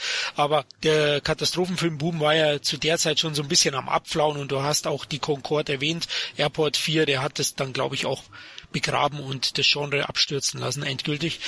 Aber Airport 77 kann man aus meiner Sicht durchaus mal antesten. Gut, Platz 7. Oh, das ist auch so ein Relikt aus den 70ern und Schlappschuss, ein Eishockey-Komödie mit Paul Newman der Hauptrolle, mag ich sehr, sehr gerne und habe ich heute Morgen aufgefrischt. Auch wieder mal Koch Media, die müssen wir hier einfach loben. Ähm, auch eine sehr schöne Scheibe geworden. Ähm, und Warte kurz, Koch Media, sponsert uns bitte gerne auf Patreon. Genau. wir erwähnen euch gerne noch öfter. Genau, zukünftig in jeder Folge. ähm, ja, insgesamt schon eine deftige Sportkomödie, die wahrscheinlich damals äh, durchaus Kontroversen ausgelöst hat, weil er ja doch dann einen brachialen Humor hat oder recht vulgär. Und ähm, ja, der persifliert für mich auch sehr gut die Gewalt im Eishockeysport und hat mich überraschend gut unterhalten heutzutage noch. Also ich war überrascht, weil ich habe ihn zuletzt auch vor 20 Jahren gesehen. Patrick, wie findest du den? Nie gesehen. Oh. Tut mir leid. Okay, nein. das gibt einen Puck zwischen die, äh, nein. Echt so lange nicht gesehen, okay. Nein, nicht so lange nicht gesehen, nie gesehen. Äh, nie gesehen. Aber generell, generell, weil ich, weil ich so mit dem, dem Subgenre des, des, des Sportfilms meine Problemchen habe. Das geht von damals bis, weiß ich nicht, bis heute Mighty Ducks und Field of Dreams und ich war, das ist einfach, es ist einfach eine Art von Film, die mich nicht packt. Okay. Und ich habe so viel Gutes gehört und irgendwo liegt ja auch eine eingeschweißte DVD rum, aber ich überlasse gerne den anderen das Wort. Ja, also ich bin schockiert, dass du den Film niemals gesehen hast. Und ich bin von mir schockiert, da ich den Film auch niemals gesehen habe. Und ich gebe weiter. Dominik. Ich finde das ziemlich schockierend, weil ich habe den auch nicht gesehen. Uiuiui. Ui, ui. Dann spielt mir den Punkt zurück. aber, aber ich, ich fühle mich wenigstens ein bisschen schlecht, weil den wollte ich zumindest schon ein, zwei Mal sehen und habe es aber halt nie getan. Ja, hier war ja auch einer der 70 Jahre Dream Teams am Werk, ne? Also Regisseur George Roy Hill und Paul Newman. Die beiden haben ja einige Knaller in den 70ern abgeliefert. Der Clou, die zwei Banditen und äh, Schlappschuss war ja nicht nur in Deutschland ein großer Erfolg mit 2,1 Millionen Zuschauern, sondern Amerika noch viel größerer. Und der ist da auch in die Popkultur eingegangen, ist Kult in den USA. Also da gibt's so drei verrückte Eishockeyspieler in dem Team. Da geht's um ein Eishockey-Team, das recht schlecht ist, das aber dann versucht über Gewalt oder halt einfach, indem sie anarchisch da auf dem Eis vorgehen, das Publikum zu begeistern. Und ähm, da gibt's eben so drei, die heißen die Hansons und äh, die legen da einen Zirkus auf dem Eis los, die hauen alle weg und hin. Die haben heute noch Kult in den USA und sind sehr, sehr bekannt. Also der Film ist unterhaltsam, sympathisch, teilweise natürlich eigenwillig, eben auch durch Humor, aber den kann man sich durchaus geben. Und die Blu-ray, um mal wieder Koch Media zu erwähnen, ihr könnt uns unterstützen, ist recht günstig. Ja, also ich glaube, die bekommt ihr für acht Euro oder so. Hat Bonusmaterial drauf, hat verschiedene Synchros, also die Original aus dem Kino und auf DVD gab es wieder so eine furchtbare Neusynchro. Also, ich würde ihn euch empfehlen. Mhm. Und ich Aber empfehle Koch Media, geht mal auf patreon.com slash Cine Entertainment Talk. Ab einem Dollar seid ihr dabei. Gut. Aber da grätsche ich dir voll rein. Mein Gott, wir müssen drei Euro mehr ausgeben für die 1 bis 3 Trilogy Edition von Universal. Denn anscheinend gab es Anfang der 2000er zwei furchtbare DTV-Fortsetzungen von dem Teil. Und hey, furchtbare DTV-Fortsetzungen, da steht mein Name drauf. ja, die wollte ich jetzt äh, unter dem Mantel des Schweigens legen, weil die braucht sie wirklich nicht sehen. Da spielen zwar die drei Herren, die Hansons wieder mit, aber halt auch Paul Newman nicht mehr und auch der Regisseur natürlich nicht. Ist so eine späte Fortsetzung. Kommen wir zu Platz 6 und das ist so ein Film, ganz ehrlich, mit dem bin ich nie richtig warm geworden. Deswegen will ich gar nicht so viele Worte verlieren über die Rocky Horror Picture Show. Ich weiß nicht, vielleicht disqualifiziert mich das auch für diesen Podcast. Deswegen überlasse ich euch diesen Knaller. Gäste ich vor? könnte was dazu sagen. Tu doch. Mm. Schmeiß mal eine Rolle Klopapier rüber. Sing los, ja. Oder Reis, äh, ja. Also die hab, Political Correctness Fettnäpfchen habe ich jetzt aufgestellt. Naja, ich mag das, den Begriff Kultkino oder Kultfilm ja gar nicht, aber wenn es irgendeinen Film gibt, den man als Kultfilm der 70er Jahre bezeichnen könnte oder zumindest unter, unter den Top 5 dieses, dieses, dieser Begrifflichkeit steht, dann wäre es wahrscheinlich Rocky Horror Picture Show. Äh, die Leute feiern den Film heute immer noch ab. Er ist irgendwie einer der Inbegriffe des Midnight Movies, das irgendwie in den 60er, 70er Jahren so etabliert hat. Also Filme, die so quasi in äh, erst auf den zweiten oder dritten Blick zu großem Erfolg haben und mittlerweile kultisch verehrt werden. Rocky Horror Picture Show ist halt die, die Filmadaption eines äh, erfolgreichen Bühnenmusicals von Richard O'Brien. Äh, der Film kam, glaube ich, 1975 schon in die amerikanischen Kinos, erst 77 nach Deutschland, also wirklich eine späte Geburt, wahrscheinlich auch erst da von Fox, äh, auch da blühte Fox erst so langsam die Erkenntnis, hm, das Ding könnte Erfolg haben, hat hier offensichtlich in Deutschland großen Erfolg gehabt, relativ sehr viel mehr als in den USA, wo der Film erstmal unter Ausschuss der Öffentlichkeit lief. Und mittlerweile wird er eben überall abgefeiert, so sehr abgefeiert, dass ich dessen fast schon überdrüssig bin. Aber mein Co-Host Daniel, ist äh, der weltgrößte Rocky Horror Picture Show Fan. Ich äh, und ich überstrapaziere dieses diese, dieses Adjektiv nicht, wenn ich sage der weltgrößte. Er ist wirklich komplett verrückt und fanat und irre bezüglich dieses Films. Ähm, ich dachte, jetzt ich, kommt der ist zwei Meter zehn. Nein, fast. Ähm, er, er, geht wirklich fast zu, zu, jeder Vorstellung des Films, äh, die in Berlin läuft. Er reist teilweise um die halbe Welt, um sich irgendwie Filme auch im Ausland anzusehen, um sich mit irgendwie Mitgliedern anderer Rocky Horror Picture Show Fanclubs äh, zu treffen, dort an sogenannten irgendwie Shadowcast teilzunehmen. Das heißt, irgendwie der Film wird auf der Leinwand gezeigt, auf der Leinwand projiziert und davor von einem irgendwie äh, Ensemble äh, nicht professioneller Schauspieler nachgespielt und irgendwie die laufen dann auch alle in Strapsen rum und in Hochzeitskleidern und das Ganze wird irgendwie abgefeiert. Das ist unfassbar. Einmal war ich bei sowas dabei. Wir haben danach einen Podcast aufgenommen, das war so vor ungefähr vier Jahren und ich habe Daniel gesagt, das war jetzt echt mal interessant, aber das ist überhaupt nicht meins. Und dann haben wir uns ungefähr eine Stunde darüber gestritten. Hat er versucht, mich davon zu überzeugen, dass es was ganz Großartiges ist. Und ich saß da und dachte, ja, ich mag den Film schon. Also summa summarum ist ein schöner Film. Tim Curry als Dr. Frankenfurter ist großartig. Susan Sarandon ist großartig. Generell der Film ist großartig besetzt. Er hat zwei, drei richtig tolle Songs. Nicht die besten von Richard O'Brien, der wirklich super Sachen gemacht hat. Ich finde sein, sein quasi-Sequel Shock Treatment, was ein paar Jahre später rauskommt, tatsächlich besser als The Rocky Horror Picture Show. Und da würden die meisten Menschen widersprechen. Musikalisch. Ja. Inhaltlich nicht ganz so, aber musikalisch wirklich ganz großartig. Und äh, zwei, ich drei stimme andere. Patrick offiziell zu. Aber The Rocky Horror Picture Show bin ich nie ganz mit warm geworden, wobei er schon so seine Momente hat. Aber äh, Strapse würde ich mir dafür nicht anziehen. Ja. Wie geht's den anderen beiden? Ja, wie gesagt, ich bleib bei, ich stimme Patrick bei allem zu. okay. Uh, ja, ich, ich muss einfach mal zwei Worte betonen, Tim und Curry. Und damit stimme ich dann auch meinen Vorrednern zu und muss sagen, äh, ich bin auch in den Kult nicht wirklich reingekommen. Dafür habe ich den Film auch viel zu spät gesehen aber natürlich als Tim Curry-Fan kamst du an dem natürlich sowieso nicht vorbei. Und äh, ja, wie gesagt, musikalisch, du hast ja schon gesagt, zwei, drei gute bis große Nummern drin. Time Warp ist ja durchaus Klassiker und auch radiotauglich. Äh, ansonsten vielleicht etwas weniger. Es ist ein sehr surrealer Film, wenn man ihn einfach als normalen Film betrachten möchte. Aber er hat seinen Kultstatus nicht ganz unverdient. sollte jeder mal gesehen haben. Da sind wir uns ja dann doch irgendwie einig. Also ich habe ja gesagt, ich werde auch nicht so ganz so warm, aber ich kann natürlich, wenn man den Film sieht, kannst du den Kult schon verstehen. Ne? Und der ist ja auch 70s pur, ja. Und Tim Curry, klar, ist er sehr gut. Ich habe zwar im Stephen King Podcast ein bisschen gegen ihn gehatet äh, oder gesagt, ich, Florian. ich bin kein großer Fan von Tim Curry, aber ja, so bin ich halt.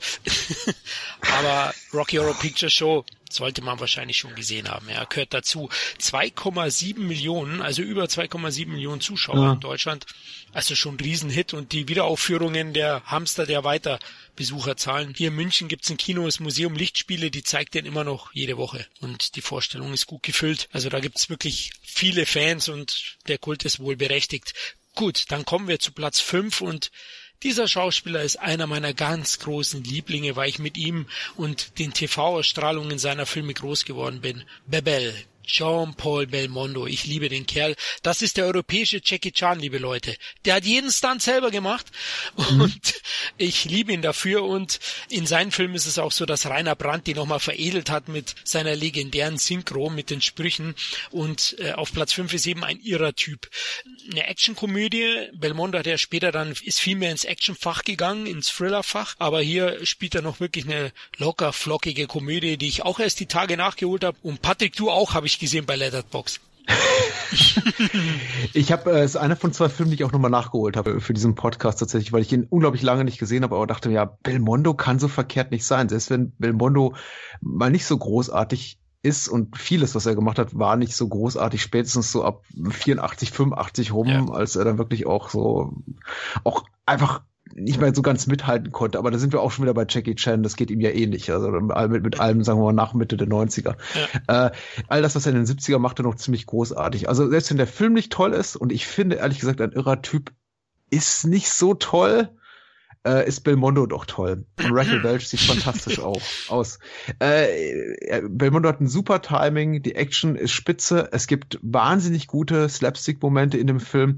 Ich finde grundsätzlich so vom ganzen Plotkonstrukt, Figurenkonstrukt, ist der Film einfach so ein bisschen, hat, hat einfach am, unter dem Zahn der Zeit, der sehr an ihm genagt hat, gelitten. Einige Gags finde ich nicht mehr so lustig, insbesondere eben die um seinen etwas äh, homophilen Doppelgänger, Superstar-Darsteller, die einfach, äh, und das nicht irgendwie so aus Political Correctness Beweggründen, sondern vielmehr einfach, weil es so eine Art von Humor ist, die für mich einfach, die, die mich nicht mehr trifft und die mich ehrlich gesagt auch schon als Zehnjähriger irgendwie immer so ein bisschen irritiert zurückließ. So irgendwie der lustige, affektierte Homosexuelle. Ähm, und darauf fußt eben auch ein Teil des Humors des Films, genauso wie auf äh, der hysterischen, äh, äh, tendenziell zum schreckschraubigen Verhalten neigenden äh, Geliebten, gespielt die von Raquel Welch. Summa summarum, ich mag ein irrer Typ, hat Spaß gemacht. Hat wirklich Spaß gemacht, den nochmal zu sehen. Und ja, was Belmondo so macht in Sachen körperlicher Komik, aber eben auch äh, äh, Stunts, die er eben alle selber vollführt. Ich meine, das ist äh, der, er steht da oben auf, glaube ich, auf so einem Doppeldeckerflugzeug einmal auch. Das ist schon irre. Das wird auch kein Tom Cruise machen für Mission Impossible Sequel, zumindest nicht ohne irgendwie Computertrickserei. Die Treppenfallsequenz ist super, allein dafür lohnt sich der Film. Und die habe ich mir, glaube ich, auch dreimal angesehen, weil sie einfach so, so toll ist. Inklusive natürlich des zwar erwartbaren, aber dadurch nicht minder lustigen Spruchs, äh, äh, nein, sagt der, Regisseur zu seinem Darsteller, äh, du bist nicht zu früh hochgekommen, sondern äh, ja, äh, Harry oder wie heißt er? Mike? Nee. Äh, Belmondo ist zu, zu langsam die Treppe runtergefallen.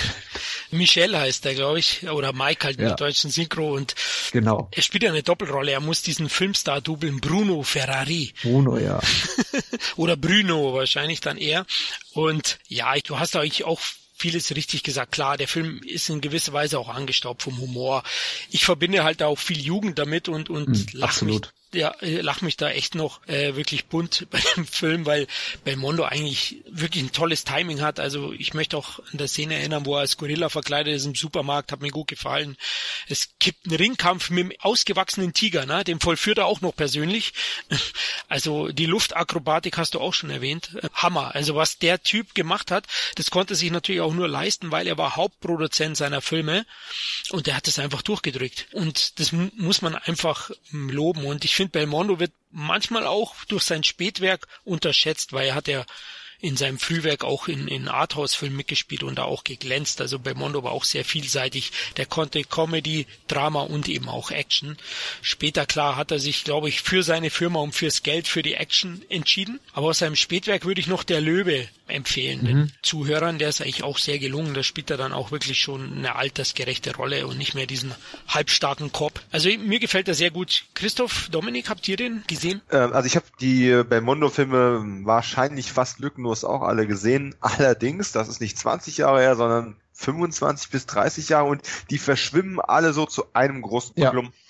Und ich könnte dir jetzt nicht mehr genau sagen, welcher tolle Stunt jetzt, ähm, außer denen, die gerade schon erwähnt worden sind, ähm, in diesem Film jetzt speziell drin war oder welcher gute lustige Spruch jetzt in dem drin war oder in einem der andere, die so um dieselbe Zeit rauskam und natürlich im, äh, in den fünf Kanälen, die wir damals hatten, weil wir hatten ja nichts anderes, ähm, äh, auch zu Tode wiederholt worden sind. Also alle gesehen, habe mich damals auch gut amüsiert, kann aber zu dem spezifisch auch nicht mehr beitragen, als ihr es schon getan habt. Die hießen aber eben auch alle ähnlich in der deutschen Fassung. Ja, die hießen dann der irre Typ, der irre Typ mit dem heißen Blick, der irre Flick, der irre, was ich. Es ist eben, es ist wirklich schwierig und das ist eben auch sowas, was, was sehr diese, die, die, die Filme aus dieser Ära mit äh, primär in den Hauptrollen äh, Jean-Paul Belmondo, Louis de Finesse und äh, vielleicht noch Celentano würde ich dazu nehmen, äh, ja. betrifft, dass sie eben auch, auch unglaublich austauschbare Titel haben und für mich eben auch sehr, sehr stark mit der, in, in der Kindheit verortet sind, so dass ich heute, dass mir wirklich schwerfällt zu sagen, ja, habe ich die gesehen, aber was, worum genau ging es nochmal? Und ich glaube, das ist so ein Phänomen, was uns jetzt auch irgendwie zwei Plätze weiter auf der Liste nochmal treffen wird. ja, ich wollte nämlich sagen, was Action-Komödien mit austauschbaren Titeln angeht, werde ich mich gleich beim nächsten Film reinlehnen, denn ich muss mich mal offenbaren als komplette Jean-Paul Belmondo Jungfrau keinen einzigen Film mit dem Mann gesehen. Und ich dachte mir auch, ich frage irgendwie mal am besten jemanden nach, der sich damit auskennt, welcher Film denn so sanft als mein erster sein könnte, weil wie gesagt, keine Ahnung, war immer irgendwie im Dunstkreis, wo ich dachte, wäre doch mal irgendwie was, aber ich bin nie dazu gekommen. Hm. Irgendwas mit Irrer im Titel drin ist nur gut. ah, brillant! Also ich sag mal, Mainstream-Titel, meine Favoriten ist der Greifer, der Profi und ein irrer Typ. Ich kann die auch gut auseinanderhalten. Ich meine, der Profi war einer der erfolgreichsten Filme von ihm. Ja und ist auch einer der größten Titel 1981 rausgekommen. Ein irrer Typ eben, durch das das eine lockere Komödie war und nicht zehn oder so war, wo ich es das erste Mal gesehen habe, kann ich mich halt sehr, sehr gut an den noch erinnern. Aber ihr habt recht, hier wurden ja in Deutschland teilweise Titel, der Profi 2 hieß ja gar nicht äh, der Profi 2, der wurde in Deutschland dann zum zweiten Teil gemacht und einfach so umgetauft. Aber es war ja auch in den 70ern oder mehr in den 80ern nicht unüblich. Aber vielleicht der Profi, Christoph, das wäre vielleicht, du bist ja auch ein Profi. Kann ich mir merken, äh, irgendwas mit der. Äh, ja, das macht aber jetzt auch nicht besser. Da ist der Einkaufswagen voll. ja, shit the fuck. Dem, demnächst kommt aber von äh, Filmjuwelen auch eine Belmondo Box raus, wo ein ganzer Haufen von den Dingern auf sehr guten Blu-rays drauf sind, nur so nebenbei. Ich, ich dachte eine Sekunde, jetzt kommt gerade Kochfilm. Nein, nein, das ist ähm, diesmal ganz klar Filmjuwelen. Ach übrigens, Filmjuwelen, wir sind auf Patreon. Gut, ich würde jetzt sagen, jetzt kurz noch die Besucherzahlen von ein ihrer Typ. Über drei Millionen, 3,1 Millionen Zuschauer gehabt, im Oktober gelaufen, also der Profi, äh, ein ihrer Typ. Und jetzt kommen wir zu Platz vier, der Steiner. ja. Das eiserne Kreuz. Ein steinharter Film. Also Wer möchte anfangen? Soll ich vielleicht gerade? Ähm, ist ja gerade auch eine neue Blu-ray rausgekommen von Filmjuwelen. ähm, Filmjuwelen, wir sind auf Patreon. Das ziehe ich jetzt durch bis zum Ende. Ähm, ja, äh, man, man könnte sagen, äh, oder viele sagen, es wäre das letzte Meisterwerk von Sam Peckinpah. Andere wiederum würden behaupten, das ist schon keins mehr gewesen im Vergleich zu dem, was er früher alles abgeliefert hat. Ähm, nichtsdestoweniger, äh, erstmal einen kleinen Fehler im Podcast korrigieren. Äh, ich habe vorhin den ähm, armen Erwin äh, zitiert. Nein, Wolf C. Hartwig war der Prozent vom Schulmädchenreport gewesen, der dann eben irgendwann gedacht hat, hey, diese Schulmädchen-Report-Filme laufen ja super, warum mache ich nicht mal was anderes? Äh, hol mir einen amerikanischen Regisseur, der als schwierig gilt und produziere einen sündhaft teuren deutschen Kriegsfilm in Jugoslawien. Und das hat er dann auch getan, hat den international relativ hochkarätig besetzt. James Coburn äh, spielt die Hauptrolle und Titelrolle des Steiner und äh, wird dann eben ins Schlachtengetümmel in Zeitlupe geschickt, wo es aber eigentlich nur das ganze Kriegsszenario, vor dem der Film äh, eben spielt, einfach auf den Konflikt zweier Männer runtergebrochen wird. Vorhin bereits erwähnter Maximilian Schell äh, eben äh, im Konflikt mit dem Steiner, den Coburn gegeben hat. Und wer in ungefähr weiß, wie ein Sam Peckinpah-Film ähm, moralisch und stilistisch aussieht, ähm, und ich schon immer mal fragen wollte, hey, wenn der mal keinen Western macht wie The Wild Bunch, wie würde denn dann bitte schön ein Kriegsfilm von dem aussehen? Nun, Steiner ist die Antwort auf diese Frage, die nie einer gestellt hat. Und äh, ist definitiv nicht mein liebster Peckinpah, einfach weil er so viele großartige Filme gemacht hat, die ich besser, reicher oder auch tatsächlich einfach generell tiefsinniger finde. Ähm, man muss auch dazu sagen, er war da mit seinem Alkoholkonsum schon ziemlich am Limit gewesen und er hat ein paar Limits äh, in seinem Leben erreicht. Äh, nichtsdestoweniger ist das immer noch ein sehr, sehr starker Film. Wie gesagt, damals ähm, 1977 der teuerste Film der deutschen Nachkriegsgeschichte, bis man zwei Jahre später für die schlechte Fortsetzung nochmal ein ähnliches Budget aufgebracht hat.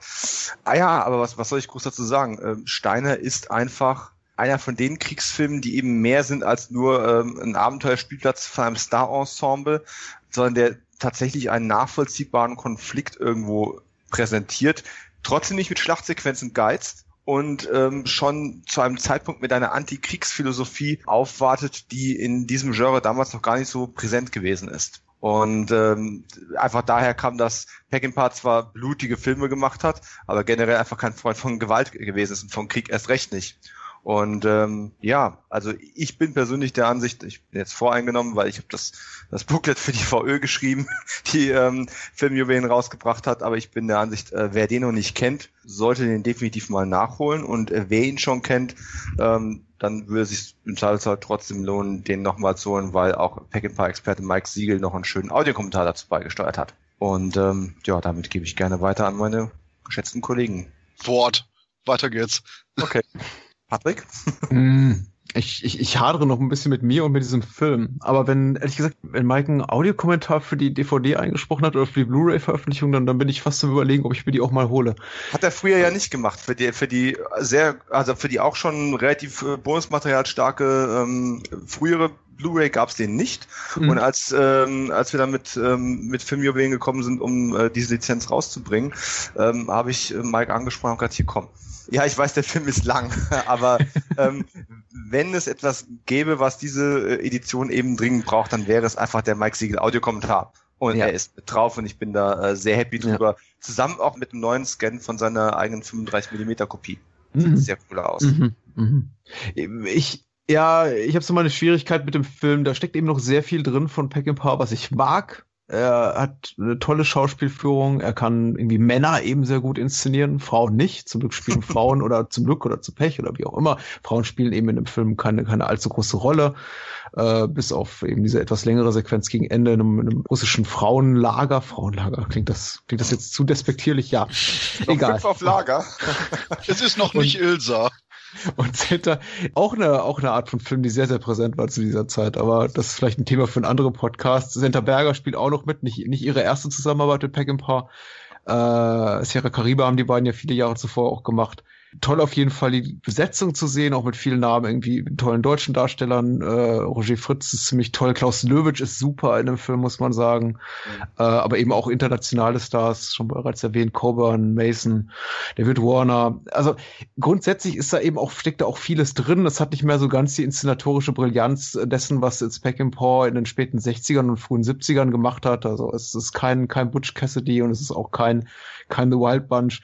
Aber das erwartete, glaube ich, auch von ähm, Peckinpah so keiner mehr wirklich und es erwartet auch, glaube ich, keiner mehr wirklich von der deutschen Filmwirtschaft, dass sie in der Lage sind, so eine große Produktion zu stemmen. Denn also sowohl jetzt irgendwie inhaltlich wie auch, weiß nicht, finanziell lag ja der deutsche Film ziemlich am Boden. Also nicht unbedingt finanziell, aber man hat irgendwie nur noch in eine bestimmte Art von Film investiert, primär.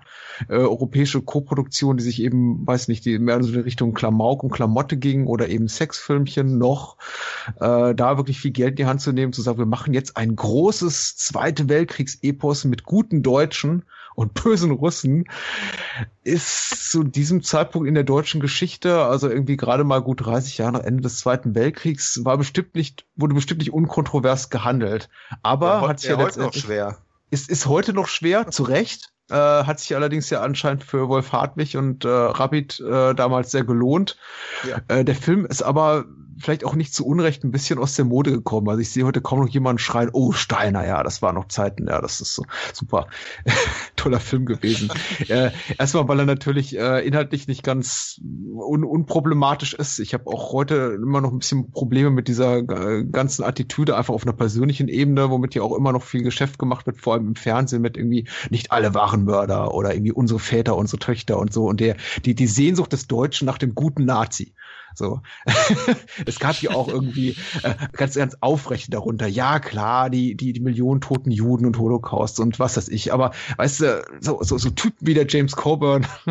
Das, der typisch äh, Deutsche halt. Der typisch Deutsche, der, so jemand wie James Coburn, der, der Nachbar um die Ecke, der, der beste, beste Freund, den du abends in der Pinte tri triffst, äh, das waren irgendwie noch aufrechte Deutsche und die haben, die haben den, die haben den, die haben den Kampf gekämpft, den es sich zu kämpfen lohnt. Nein, natürlich nicht. Ich scherze, sage ich hier ganz, ganz, ganz klar. Ähm, wie gesagt, inhaltlich problematisch, inszenatorisch durchaus gut. Also ein sehr treibender Film, der ein gutes Vorwärtsmoment hat, äh, einfach auch nicht, auch nicht langweilt, der eben auch sehr, sehr viel bedient dessen, was man an, an Peckin Paul mag, diese ganze, so, so eine klassische äh, Dramaturgie rund um irgendwie männ männliches Ehrgefühl und, und Ethos und irgendwie gut gegen böse in den eigenen Reihen und dann eben auch noch die blutigen Schießereien, da ist eben vieles drin, was man so, es ist so ein bisschen äh, Best of Peckin Paul in etwas kleineren Rahmen machen, als es gewohnt ist, sonst zu machen in, in, in vorhergehenden Jahren. Äh, der Film ist trotzdem gut. Ob es sein letzter großer Film ist oder halb großer Film oder irgendwie auch so ein gutes Bindeglied zwischen ähm, großartig und plötzlich gar nicht mehr so toll, weiß ich nicht, sei dahingestellt. Mögen andere, die Paul besser kennen als ich, beurteilen. Ich fand den gut. Ja, danach kamen nur noch zwei, ne? Convoy ja. und das Ostermann-Weekend. Aber äh, ich habe mich leider wahnsinnig durch Convoy gelangweilt. Also ich möchte ihn sogar mögen, wirklich? weil ich auch Chris Christopherson ziemlich gut ja. finde und er hat einfach diese tollen Momente und weiß ich, diese Trucks irgendwie in der untergehenden Sonne sind fantastisch anzusehen, aber da ist so wenig sonst. Das ist schon richtig, aber ich fand ihn tatsächlich noch relativ unterhaltsam und ich habe den schon als äh, Kind eigentlich auch schon gesehen. Das war mein erster Pack-in-Paar. Aber so oder so, vor Steiner gab es die Killer-Elite und davor ähm, Alfredo Garcia. Und äh, der ist ein Meisterwerk, aber war ja auch gefloppt. Also es, mhm. es war eine strauchelnde Karriere. Ähm, und Steiner, so der, der, eigentlich der Film, zumindest in Deutschland war der ja deutlich bekannter und beliebter als auch als Convoy und die Filme davor und danach. Vielleicht wegen dem Thema, könntest du durchaus recht haben. Ich wollte gerade sagen, ja, wahrscheinlich wegen dem Thema 3,6 Millionen Zuschauer in Deutschland. Deswegen gab es ja auch eine Fortsetzung da mit Richard Burton, dem nächsten oh. großen Deutschen. vor allem umfangreicher Deutscher. ja, genau. Aber ich würde so in Richtung Patrick gehen. Also der gefällt mir auch gut. Ich halte ihn jetzt nicht für ein Meisterwerk, habe ihn auch die Tage auf, ich glaube, es war Amazon aufgefrischt. Da ist der im Prime enthalten, dass wir mal für alle Werbung machen. Und ähm, Amazon, wir sind auch auf Patreon zu finden. Und die Action-Szenen sind gut, habt ihr erwähnt. Ähm, ich finde auch die Dynamik zwischen Shell und Kuban gut, wobei ich finde, Shell spielt Kuban teilweise an die Wand. Maximilian Shell finde ich da sehr, sehr gut. Aber auch die zwischenmenschlichen Momente, die es dann auch mal gibt zwischen der Einheit, finde ich ganz gut. Löwitsch wurde ja erwähnt, den fand ich auch sehr stark. Ähm, ich glaube, der küsst den einen ja zum Schweigen. Gibt's ja die eine Szene dann. Also, ja, kann man anschauen, aber ich, ich gebe auch zu inhaltlich ein bisschen fragwürdig. Ich weiß auch nicht, inwieweit der den Leuten heute noch gefällt, aber testet ihn doch mal. Also wenn, wenn ihr eine Mitgliedschaft habt, könnt ihr den ja umsonst anschauen. Gut, dann kommen wir zu Platz drei und da sind zwei meiner absoluten Lieblinge in der Hauptrolle. Er wurde schon kurz am Anfang erwähnt. Wegen Rocky, ne, haben wir gesagt, die zwei haben halt besser geboxt. Zwei außer Rand und Band mit Bud Spencer und Terence Hill waren auf Platz drei in Deutschland 1977 auch am 1. April gestartet wie Rocky. 4,8 Millionen Zuschauer in Deutschland war aber üblich zu der Zeit, denn die beiden waren Superstars. Und da muss ich jetzt auch nochmal was einwerfen, weil ihr am Anfang gesagt habt, nur in Deutschland. Nee, nee, die waren ganz Europa Superstars. Also ein Freund von mir ist Finne, die waren da überall Hits in Schweden, in Italien, in Frankreich, in Spanien. Also die hatten überall Millionen von Zuschauern in Europa. Also das waren richtige Superstars. In den USA natürlich nicht, wobei der Film ja in den USA sogar gedreht wurde und Crime Busters heißt natürlich Koproduktion mit Italien. Aber zu dem Film kann ich eigentlich nur vorwegnehmen. Ich weiß nicht, ob ihr noch so im Kopf habt. Ich habe ihn auch aufgefrischt, habe natürlich die Blu-ray-Box hier liegen mit den ganzen Jungs. Firma weiß ich jetzt nicht. ähm, und es ist für mich einer der besten Bud Spencer und Terence Hill Filme. Also da passt so viel. Ich meine, die Story ist natürlich solide, sie ist immer dasselbe, aber hat tolle Dialoge, ja. Du kleiner Meisenarsch ist aus dem Film. Bud Spencer hat seine Jumbo-Jacke an, auch in dem Film. ja, für die Bud Spencer Wer erinnert sich nicht hier? Verkauft. Sehr gut, oder? Ja, das. oh mein Gott. Ich bräuchte mal jemanden, der mir mit diesen ganzen EMS äh, DVD und Blu-ray Boxen weiterhilft, weil ich habe, das hat mich immer ein bisschen davon abgehalten, die zu kaufen, weil ich habe keine Ahnung, was in ja. welcher Box ist. Und es gibt irgendwie die Komplett-Edition, die Ultimate Edition. Ja. Dann gibt's dann irgendwie noch welche mit alternativen Synchron- und Schnittfassungen und die 81-minütige Deluxe äh, Director's Cut Edition von was weiß ich, der Bomber, ähm, die aber nur in dem einen Boxset enthalten ist, zusammen mit der alternativen tschechischen Tonspur. Oh, das kann man ganz einfach halten, denn schlicht und ergreifend die 20er Editionen, die jetzt von 3L auf Blu-ray oder auch auf DVD rausgekommen sind, kann man problemlos kaufen. Ja. Und das war's eigentlich. Da hat man auch das beste meiste fürs Geld, was man eingetört. Und im Endeffekt sage ich, zwei außer Rand und Band ist ein großartiger Terence Hill Bud Spencer Film, wobei ich da aber auch wirklich eine Lanze breche für Enzo Barboni. Barboni war ein fantastischer Regisseur, der eben auch mit denen angefangen hat und besonders, wo die nachher richtig Megastars wurden, auch die besten Filme gemacht hat. Ja. Und ich muss zugeben, ich habe ein Shirt, auf dem steht Leone, Fragezeichen, mein Sergio heißt Corbucci, aber ganz im Ernst, die Sergio Corbucci, Terence Hill, Bud Spencer Filme waren immer zu überzeichnet, zu karlauerig. Die hatten die Akzentuierung von den Gags nicht. Und genau das hat Enzo Barboni bei seinen Filmen gemacht. Und da sieht man hier auch absolut bei zwei außer Rand und Band, der nämlich danach nur ein Jahr später waren, zwei sind nicht zu bremsen von Sergio Corbucci, der teilweise echt etliche Gags versaut hat, weil er einfach nur eben über die mhm. Stränge schlägt. Und hier hat Barboni eben wirklich alles unter Kontrolle. Weiß, wie er Hill einsetzt, weiß, wie er Spencer einsetzt, weiß vor allen Dingen, wie lang die Szenen jeweils gehen sollen. Denn das ist ein Problem, besonders bei den weiteren Streifen von den beiden, dass ganz viele Sequenzen einfach nur ellenlang wirken. Mhm und einfach nicht zu Potte kommen. Und eben hier, zwei außer Rand und Band ist ein perfektes Beispiel dafür, wenn die Pointe kam, dass dann auch wirklich ein Cut ist und nicht irgendwie das Ganze noch tausend Jahre dauert. Genauso bei den Prügelszenen, wo hier eben to the punch ist, das Ganze auf den Akzent hin inszeniert wurde, ohne sich eben in tausend Wiederholungen zu ergehen. Und deswegen zwei außer Rand und Band ist wahrscheinlich somit das Paradebeispiel dafür für die Superstar-Ära von Terence Hill und Bud Spencer und hat deswegen wahrscheinlich auch hier in Deutschland dermaßen viel Erfolg gehabt. Denn nicht nur waren die beide mit hier auf dem Zenit ihrer Popularität, sondern der Film ist auch eigentlich das Beste, was man in dieser Ära von den beiden erwarten kann. Mhm. Ja, es war eigentlich ein Best-of, kann man schon sagen. Also für mich wirklich einer der besten, abseits der, der Italo-Western, ne? der ersten beiden, die natürlich auch Kult sind. Wobei, was die Italo-Western angeht, die Giuseppe Colizzi-Trilogie, wo die ersten Mal zusammenkommen, ist immer noch mein Favorit, wobei die Dinger ein bisschen ernster sind, aber dafür gerade, wenn die Gags kommen, die umso besser reinziehen, weil man die unbedingt in diesem ernsteren Italo-Western-Ambiente nicht so sehr erwartet, während hier Hill und Spencer ja wirklich die lustigen Prügelknaben schon waren.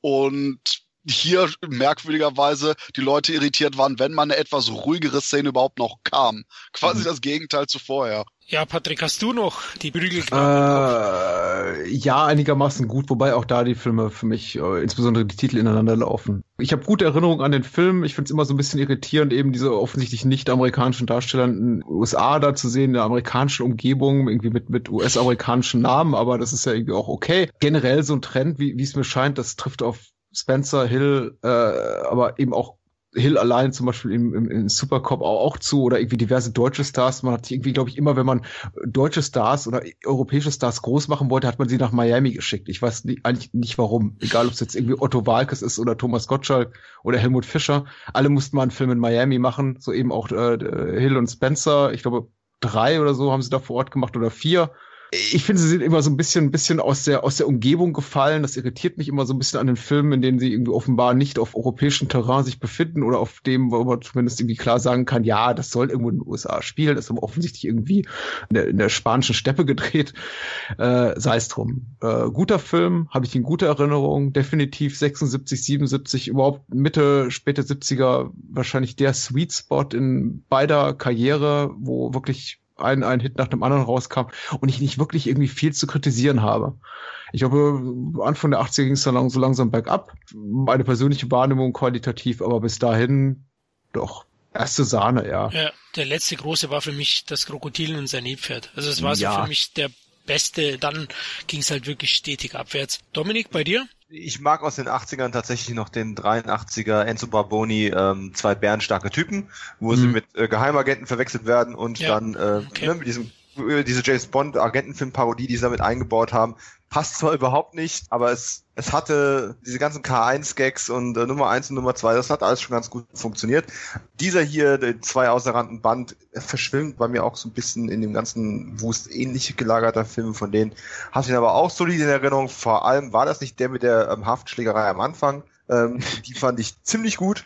Und ansonsten möchte ich nur noch anmerken, ne, neben den beiden schon genannten Hauptdarstellern ist da ja auch Black Emanuel, Laura Gemser mit drin und die muss man einfach auch mal erwähnen. So. Und wieder ein toller Score, weil wir es vorhin schon hatten bei Chioma von den ja. De Angelis-Brüdern, die ja irgendwie gefühlt jeden italienischen Film vertont haben, eine gewisse Zeit lang. Aber die sind immer toll, die Scores, und haben immer mindestens einen tollen Song zu bieten. Musste ich gerade dran denken bei der Erwähnung von äh, Terence Hill in Supercorp, der auch einen ganz tollen Titelsong hat. Ja. Mhm. Und in Deutschland natürlich noch die Synchronisation, die das auch hier wie bei Belmondo nochmal veredelt und mhm. eben deswegen die Erwähnung mit dem Meisenarsch. Ähm, allein die Sprüche, was denen da auf die Lippen gelegt wurde von Rainer Brandt und Co. Unglaublich, also da kann ich mich heute noch wegschmeißen. Ja, hast recht, anfangs die Hafenschlägerei, Dominik, dann gibt's natürlich noch eine, wo Bud Spencer dann auf taubstumm macht, die ist auch ganz groß eben, mhm. wo er die dann vermöbelt. Auch sehr beliebt bei den Fans und ich denke schon, dass der zu den stärksten Teilen gehört. Ja, die Sprüche sind super. Ja. Also ich glaube, mein persönlicher Spencer Lieblingsspruch ist, glaube ich, äh, Hill sagt das in äh, auch die Engel essen Boden. Äh, ich habe so einen Kohldampf, mein Blüschen flattert schon. Und was auch so ein geflügeltes Wort ist, irgendwie mein, mein Blüschen flattert mittlerweile in unseren Haushalt eingegangen ist. Äh, für okay. ich habe Hunger. ja, siehst du. Die waren schon sehr kreativ, die Jungs.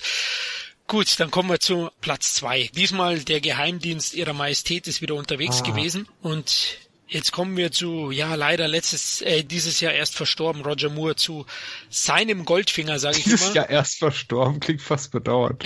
Nein, habe ich mich falsch ausgedrückt. Leider, leider. Leider erst dieses Jahr verstorben. leider dieses Jahr verstorben.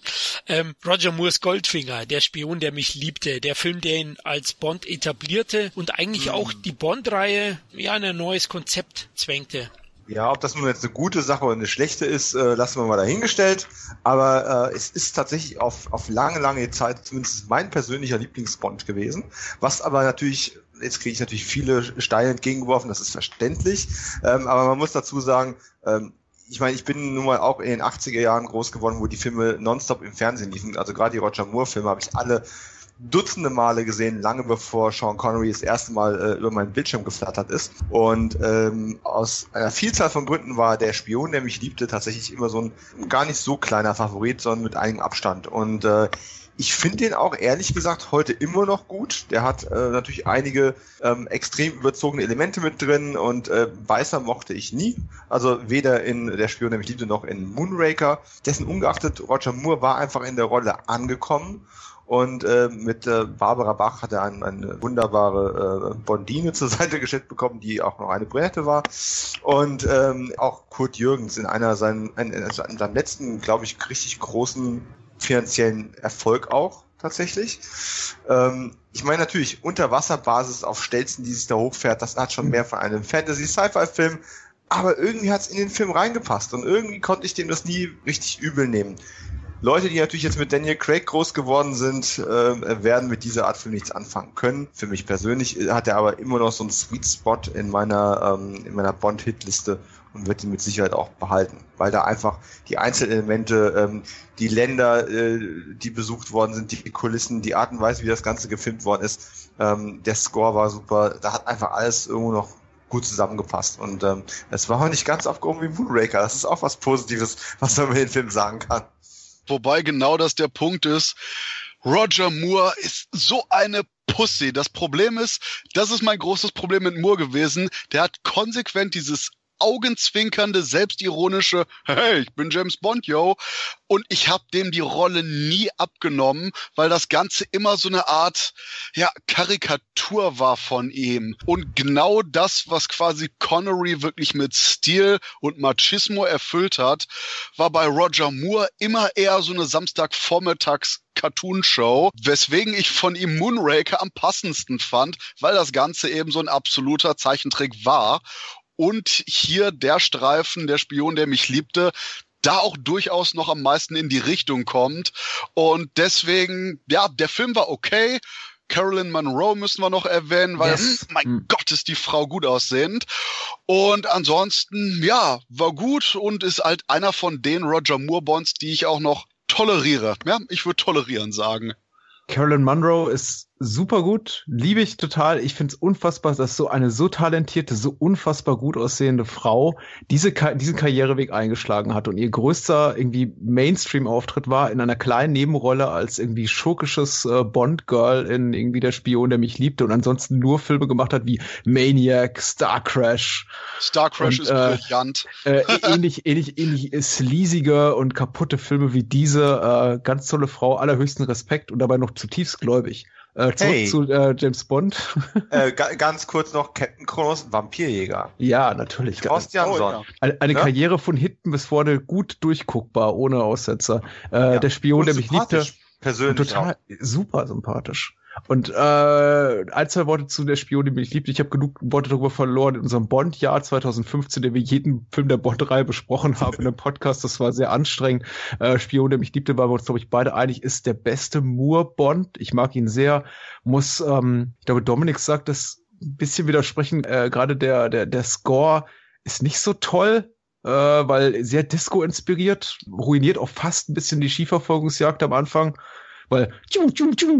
Ach, ähm, passt in die Zeit. Äh, passt heute, in die Zeit. Heute natürlich seltsam, aber es hat ein Zeitkolorit einfach. Da, dafür toller Titelsong, Nobody Does It Better, ist wahrscheinlich so ein Top 3 äh, Bond-Song, äh, wenn er da darunter springt und er irgendwie der Union Jack auf seinem Fallschirm da äh, aufgeht. Das ist super. Kurt Jürgens Spitze, toller Abgang, auch sehr hart. Roger Moore, glaube ich, gibt dort seinen ernsthaftesten Bond und allein wie er ah, ich möchte es nicht spoilern, aber es ist wirklich hart, wie er den, den, den, den Schurken des Films, also Stromberg, äh, gespielt von Kurt Jürgens, abserviert am Ende. Das ist so ein Moment, in dem man sagt, oh, das hätte ich aber jetzt nicht von Roger Moore gedacht. Mhm. Denn äh, der liegt ja schon tot am Boden. Muss man da noch mal drauf schießen? Aber ja, äh, Roger Moore kann auch so. Danach ging es leider nicht unbedingt bergauf.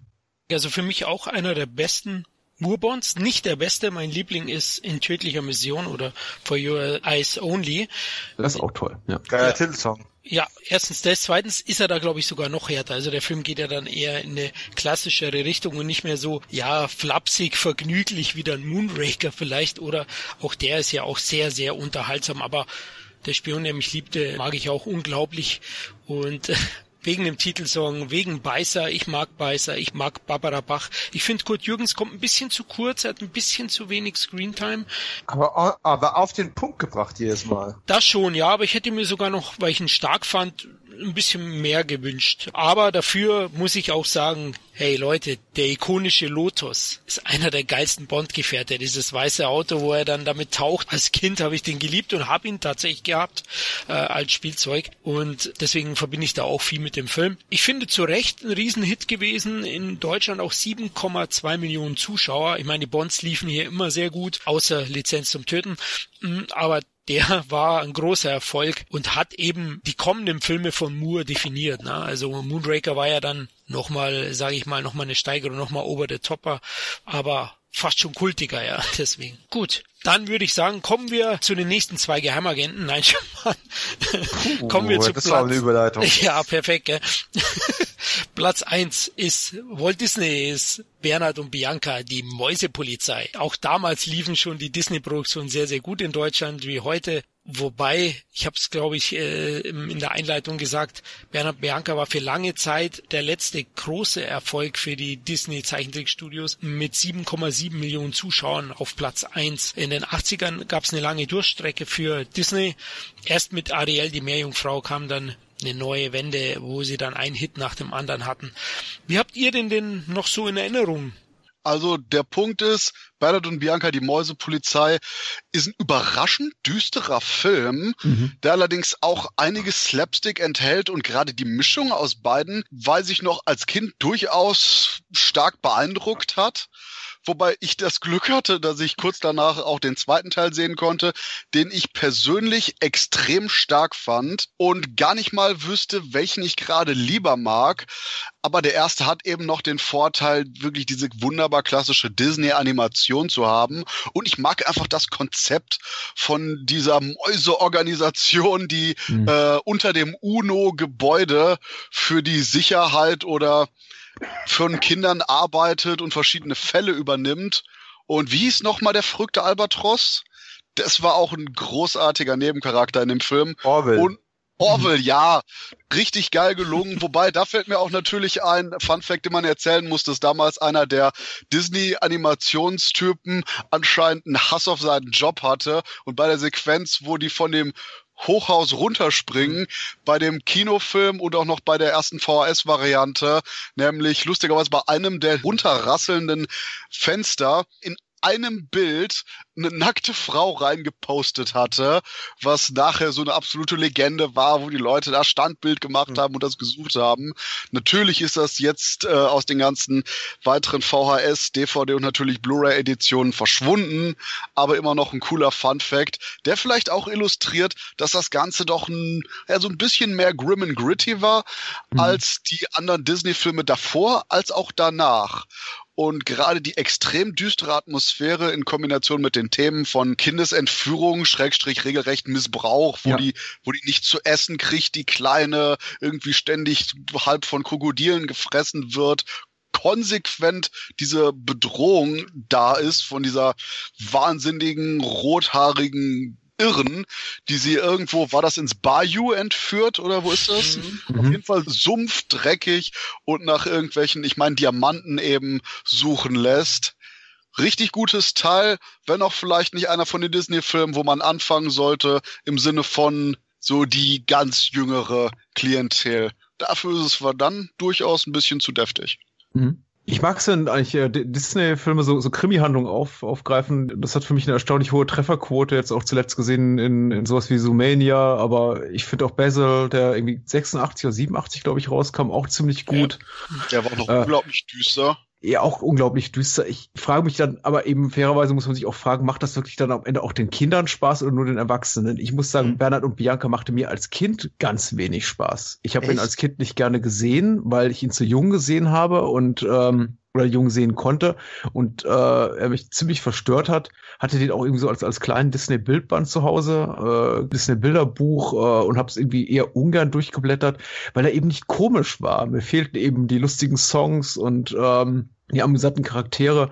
Der Humor war sehr erwachsen. Ich meine, die Themen waren sehr erwachsen, aber auch ich weiß nicht, welches Kind danach schreit, irgendwie Harald Juncker als, als, als besoffenen Albatros zu sehen. Ich, generell fühlt sich schon so ein bisschen, bisschen an wie ein Film, der in die Richtung eines, eines älter werdenden Publikums schielt. Als hätte sich da irgendwie auch Regisseur Wolfgang Reitermann und die Produzent, also Reitermann hat ja viele Filme für Disney gemacht in den 60ern und 70ern, auch schon so ein bisschen in die, in die Richtung der, der Zielgruppe schielt, die früher eben gerne Disney-Filme geguckt hat und sich irgendwie gerne daran zurückerinnert, aber mittlerweile eben auch man dem Umstand Rechnung tragen muss, dass die Leute eben auch älter werden und vielleicht auch erwachsene Themen wollen. Ich habe das Gefühl, Bernhard und Bianca ist ein guter Film, so ist meine Erinnerung, aber es ist nicht unbedingt ein guter Disney-Kinderfilm.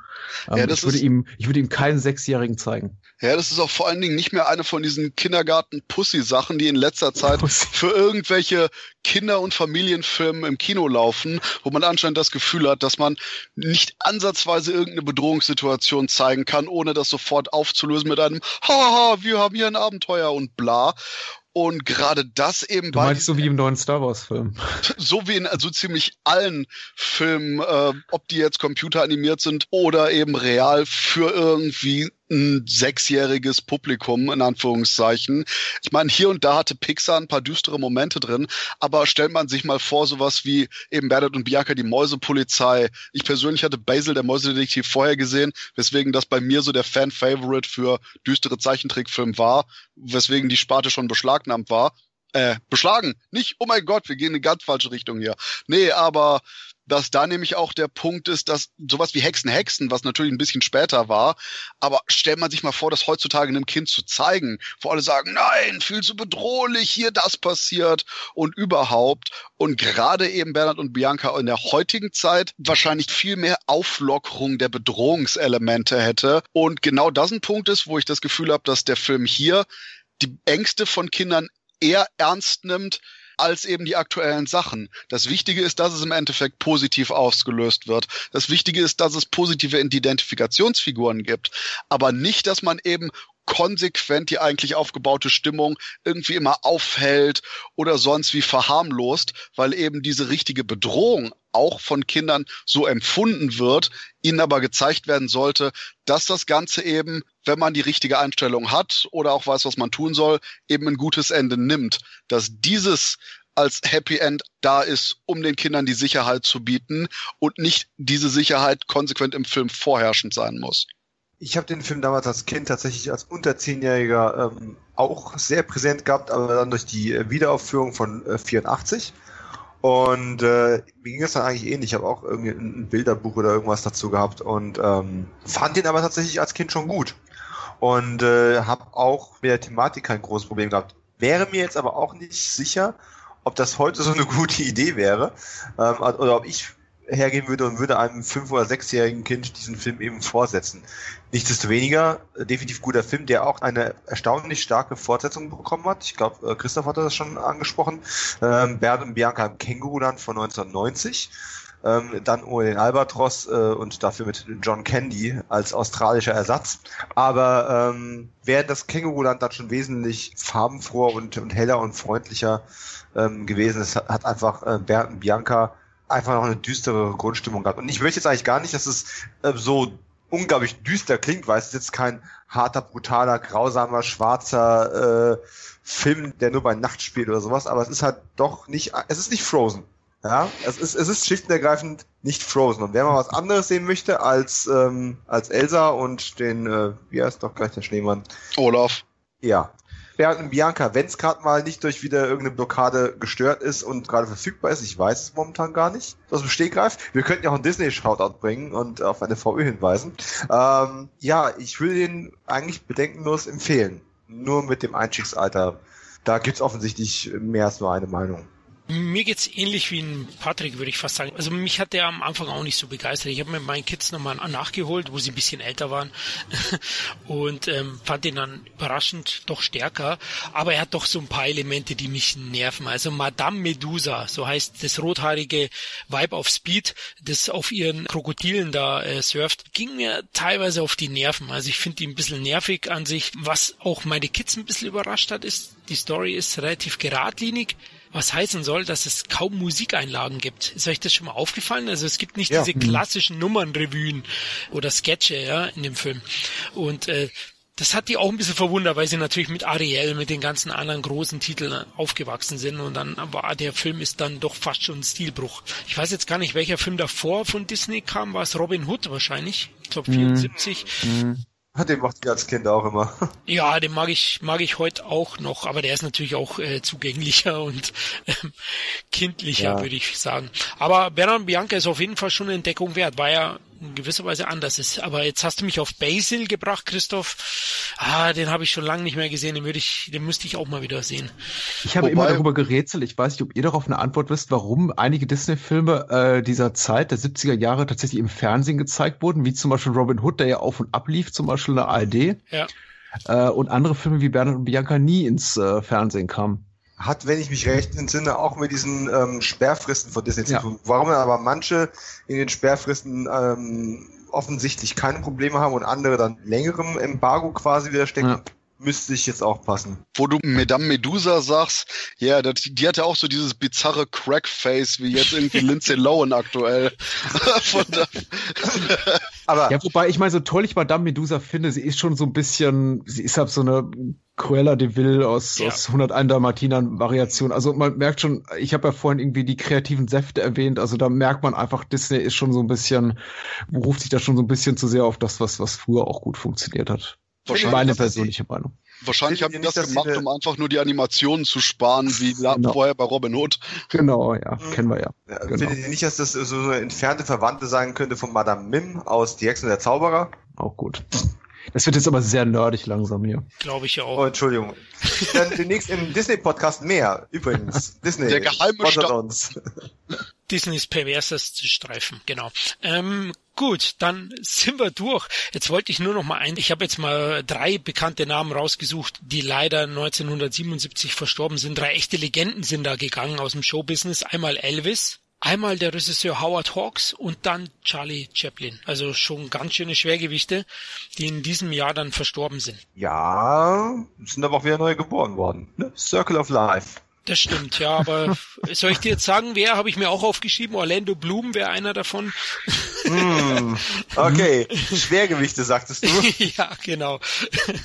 Aber gut, ja, er ist milliardenschwer, ist er ja. Also ich meine, er hat den Franchise mitgespielt, das Milliarden gemacht hat. Immerhin. Ja, Genau, aber, aber ist, doch, ist doch erstaunlich, wie viele Filme aus den Top Ten der amerikanischen Charts es zumindest in diesem Jahr noch nicht nach Deutschland geschafft hatten, ne? Die in Amerika ganz oben waren, wie zum Beispiel äh, eben das ausgekochte Schlitzohr oder eben Star Wars haben wir schon erwähnt. Kennt noch jemand Oh Gott mit äh, George Burns? Nope. Echt nicht? Der war, der war auch in den Top Ten der amerikanischen Kinocharts noch gewesen und äh, George Burns eben auch schon, keine Ahnung, gefühlt 100 Jahre alt, äh, der als Gott auf die Erde kommt. Eine etwas bizarre Komödie, wahrscheinlich aus gutem Grund nur ich kenne. Was 1977 angeht, möchte ich zum Abschluss nur noch reinlassen zwei Sachen.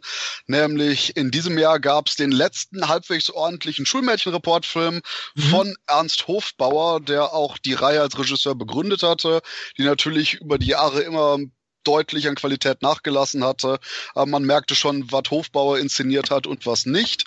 Und um den Running Gag vielleicht abzuschließen, eine letzte Koch-Media-Edition, die ihr unbedingt euch holen müsst, ist nämlich der meiner Meinung nach fantastische Die Welt in 10 Millionen Jahren oder mhm. im Original Wizards von Ralph Bakshi, der eine Welt zeigt, quasi Herr der Ringe als Welt nur postapokalyptisch. Und in dieser Welt stößt ein böser Magier auf Reliquien des Dritten Reichs und hetzt mit dem Propagandamaterial seine Horden auf und zieht dadurch in den Krieg gegen die anderen Fantasy-Geschöpfe.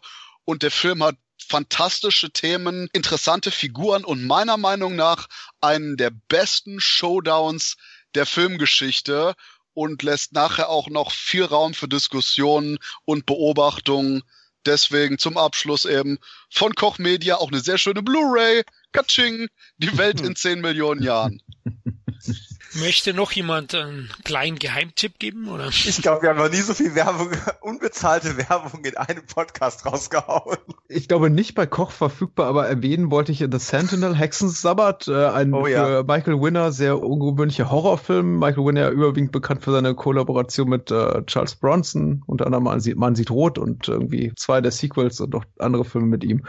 Äh, toller, übersinnlicher Horror, auch so ein bisschen Fahrwasser vom Exorzisten und das Omen eben so. Wir nehmen jetzt mal das Übernatürliche ganz, ganz ernst, aber super besetzt, ganz toll, pathologischer Horror mit Burgess Meredith, Eli Wallach, aber nicht nur so alten Herren, sondern eben auch Christopher Walken und Jeff Goldblum mit ihren ersten Rollen, Beverly D'Angelo, glaube ich, auch in ihrem Debüt in einer das undankbaren, sehr freizügigen Rolle. ganz toll. Eine der besten Komödien unfreiwilligerweise des Jahres ist sicher Pumping Iron, die äh, Bodybuilding-Doku mit äh, Schwarzenegger. In Deutschland als Mr. Body veröffentlicht. Auch sehr schön. I come Und, at home, I come at the gym, I have the feeling of coming everywhere. Großartig. Und I come all the time. Das ist großartig. Ich, äh, äh, überhaupt Schwarzenegger in Interviews dieser Zeit ist, ist, ist, ist, ist spitze. Ich habe ja eine unglaublich, ein unglaublich ergiebiges ähm, äh, DVD-Set von Blue Underground, äh, Best of Midnight Blue. Diese äh, New Yorker, äh, sleasige New Yorker Talkshow aus den 70ern, wo irgendwie die hauptsächlich Pornostars interviewt hat. Aber Schwarzenegger hat sich auch irgendwie dahin interviewt und hat irgendwie davon erzählt, was er dann so gerne in seiner Freizeit macht. Und das ist sehr ungewohnt und amüsant zu hören. Egal, ein Film, den ich noch erwähnen wollte kurz, ist, weil ich durch ein irrer Typ drauf kam, ist ähm, der Supertyp. so viel zum Thema, die Filme heißen alle gleich. Mit Adriano Celentano, der mit da mit, mit Sicherheit so in, in meinen Top 3 Celentanos zu finden ist äh, und auch äh, toll ist mit ihm und nicht zuletzt auch Barbara Bach Oh, schon hast du meine Aufmerksamkeit. Aber ist ja, der Mrs. Ringo Starr. aber, aber ist der wirklich nicht in den, äh, in den Charts gewesen und ist in dem Jahr bei uns rausgekommen? Ich bin mir nicht so sicher, nicht. deswegen habe ich ihn mal im Vorbeigehen erwähnt, aber okay, ja, ich glaube, ich äh, muss ein bisschen. Äh, der Supertyp kam bei uns erst 82 raus. Was? Oh Gott. Ui, wow. Stand über mein Haupt. Und das, das als okay, Endpunkt für diesen Podcast. Nein, nein, nein. Ich, ich gucke ihn trotzdem und ich möchte eigentlich nur noch mal auf das quasi zurückgreifen, was du gerade schon angesprochen hast, nämlich den, den Hexensabbat. Äh, ich bin jetzt nicht mal der größte Michael äh, Winner-Fan, aber ähm, allein wegen der Besetzung, der Bildsprache und eigentlich diesem, diesem ganzen Post-Omen-Gedöns, ähm, was da so abgefeiert wird, äh, ist der absolut sehenswert und natürlich der eingangs schon erwähnte, den man nochmal herausstellen muss, ähm, The Sorcerer von William Friedkin, beziehungsweise ja. Artemis vor Angst, wo ich immer noch darauf warte, dass irgendjemand in Deutschland den auch mal vernünftig veröffentlicht. Ähm, wie gesagt, Arrow hat schon eine, eine sehr, sehr gute Scheibe aufgelegt, eine Neuauflage jetzt auch rausgebracht. Bitte wer auch immer jetzt von den deutschen Labels zuhört und demnächst hier gelobt werden möchte, äh, erbarmt euch dieses Titels und bringt den raus. Äh, Turbine, Filmjuwelen, wer auch immer. Kochmedia soll ja sehr beliebt sein. Also ähm, The Sorcerer ist definitiv einer von Friedkins besten Filmen und äh, völlig zu Unrecht nicht bekannt. Ja, ich denke, damit sind wir am Ende angekommen. Ich hätte jetzt keinen weiteren Titel. wir haben eigentlich genug besprochen, Leute. Ich glaube, ihr könnt jetzt drei Wochen durchschauen. Erstmal so viele Tipps, wenn ihr die nicht kennt. Ja, nochmal vielen lieben Dank, Patrick, fürs Kommen. Gerne. Das ladet mich wieder ein. Ich komme auch wieder. ja, ich wollte gerade sagen, wir wünschen dir weiterhin viel Erfolg, dir und Daniel fürs Bahnhofskino und würden Dankeschön. uns freuen, wenn du mal wiederkommst. Vielleicht 82 den Supertyp vorstellen. Oder, oder, wir machen irgendwann dann doch mal einen Live-Kommentar für die Rocky Horror Picture Show, dann ist dann Daniel mit dabei. das, das, wird super lustig. Ah. Ja, okay. Juhu. Vielleicht die Fortsetzung. okay, auch euch, liebe Hörer, vielen Dank, dass ihr wieder dabei wart. Ihr wisst ja, wir stehen auf Comments und auf Sternchen. ihr könnt uns gerne bei iTunes bewerten oder eben Kommentare auf Facebook, auf Twitter. Klammer auf, bringt gar nichts. Klammer zu. Danke für den Tipp. Aber nein, sehen wir trotzdem gerne, sehe ich auch gerne. Ja, aber äh, sagt uns, was eure liebste Koch-VÖ ist. iTunes ist eine Sau. Da können wir mal im Off dann miteinander reden. Genau. Hast du ein paar Tipps für mich? nee, genau. Also, liebe Hörer, auch auf dem Entertainment-Blog könnt ihr natürlich Kommentare abgeben. Und Dominik, wo sind wir jetzt zu finden? Du hast, glaube ich, vorhin Koch einen Tipp gegeben. Ja, auf patreon.com slash Cine Entertainment Talk. Da kann man, da darf man und da sollte man, nein, ich möchte das nicht vorschreiben, aber da kann man uns unterstützen, wenn man das denn möchte und uns das Leben ein Stück weit einfacher machen, indem wir zumindest mal Softwarekosten und ähnliches rausbekommen und äh, jeder Dollar zählt, wie man so schön sagt. Wenn euch also quasi dieses Audioformat, dieses Audioprodukt ähm, so viel wert ist wie eine Kugel Eis im Monat, dann äh, würden wir uns sehr freuen, euch dort in unserer kleinen, aber feinen Community begrüßen zu dürfen. Und äh, ja, mein Schlusssatz für heute wäre dann das berühmte Zitat des unsterblichen Howard Beale. Ihr könnt mich alle am Arsch lecken und ich lasse mir das nicht länger gefallen. So, Network gucken, ne? Nochmal zur Erinnerung. Ich wollte niemanden beleidigen. Ich glaube, nach dem Zitat sollten wir einfach Cut machen. Besser geht er hier eh nicht zu Ende. Ja. Finde ich auch. Ja, Cut. Und die Hörer fragen sich dann so, kommt da noch was? Outtakes. Das Fly hat sich wieder gemutet und merkt's nicht. Gut, dann hoffentlich bis zum nächsten Mal. Macht's es gut. Ciao.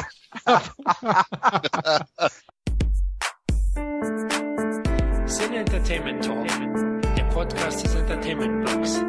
Mehr Fan Talk über Filme und Serien.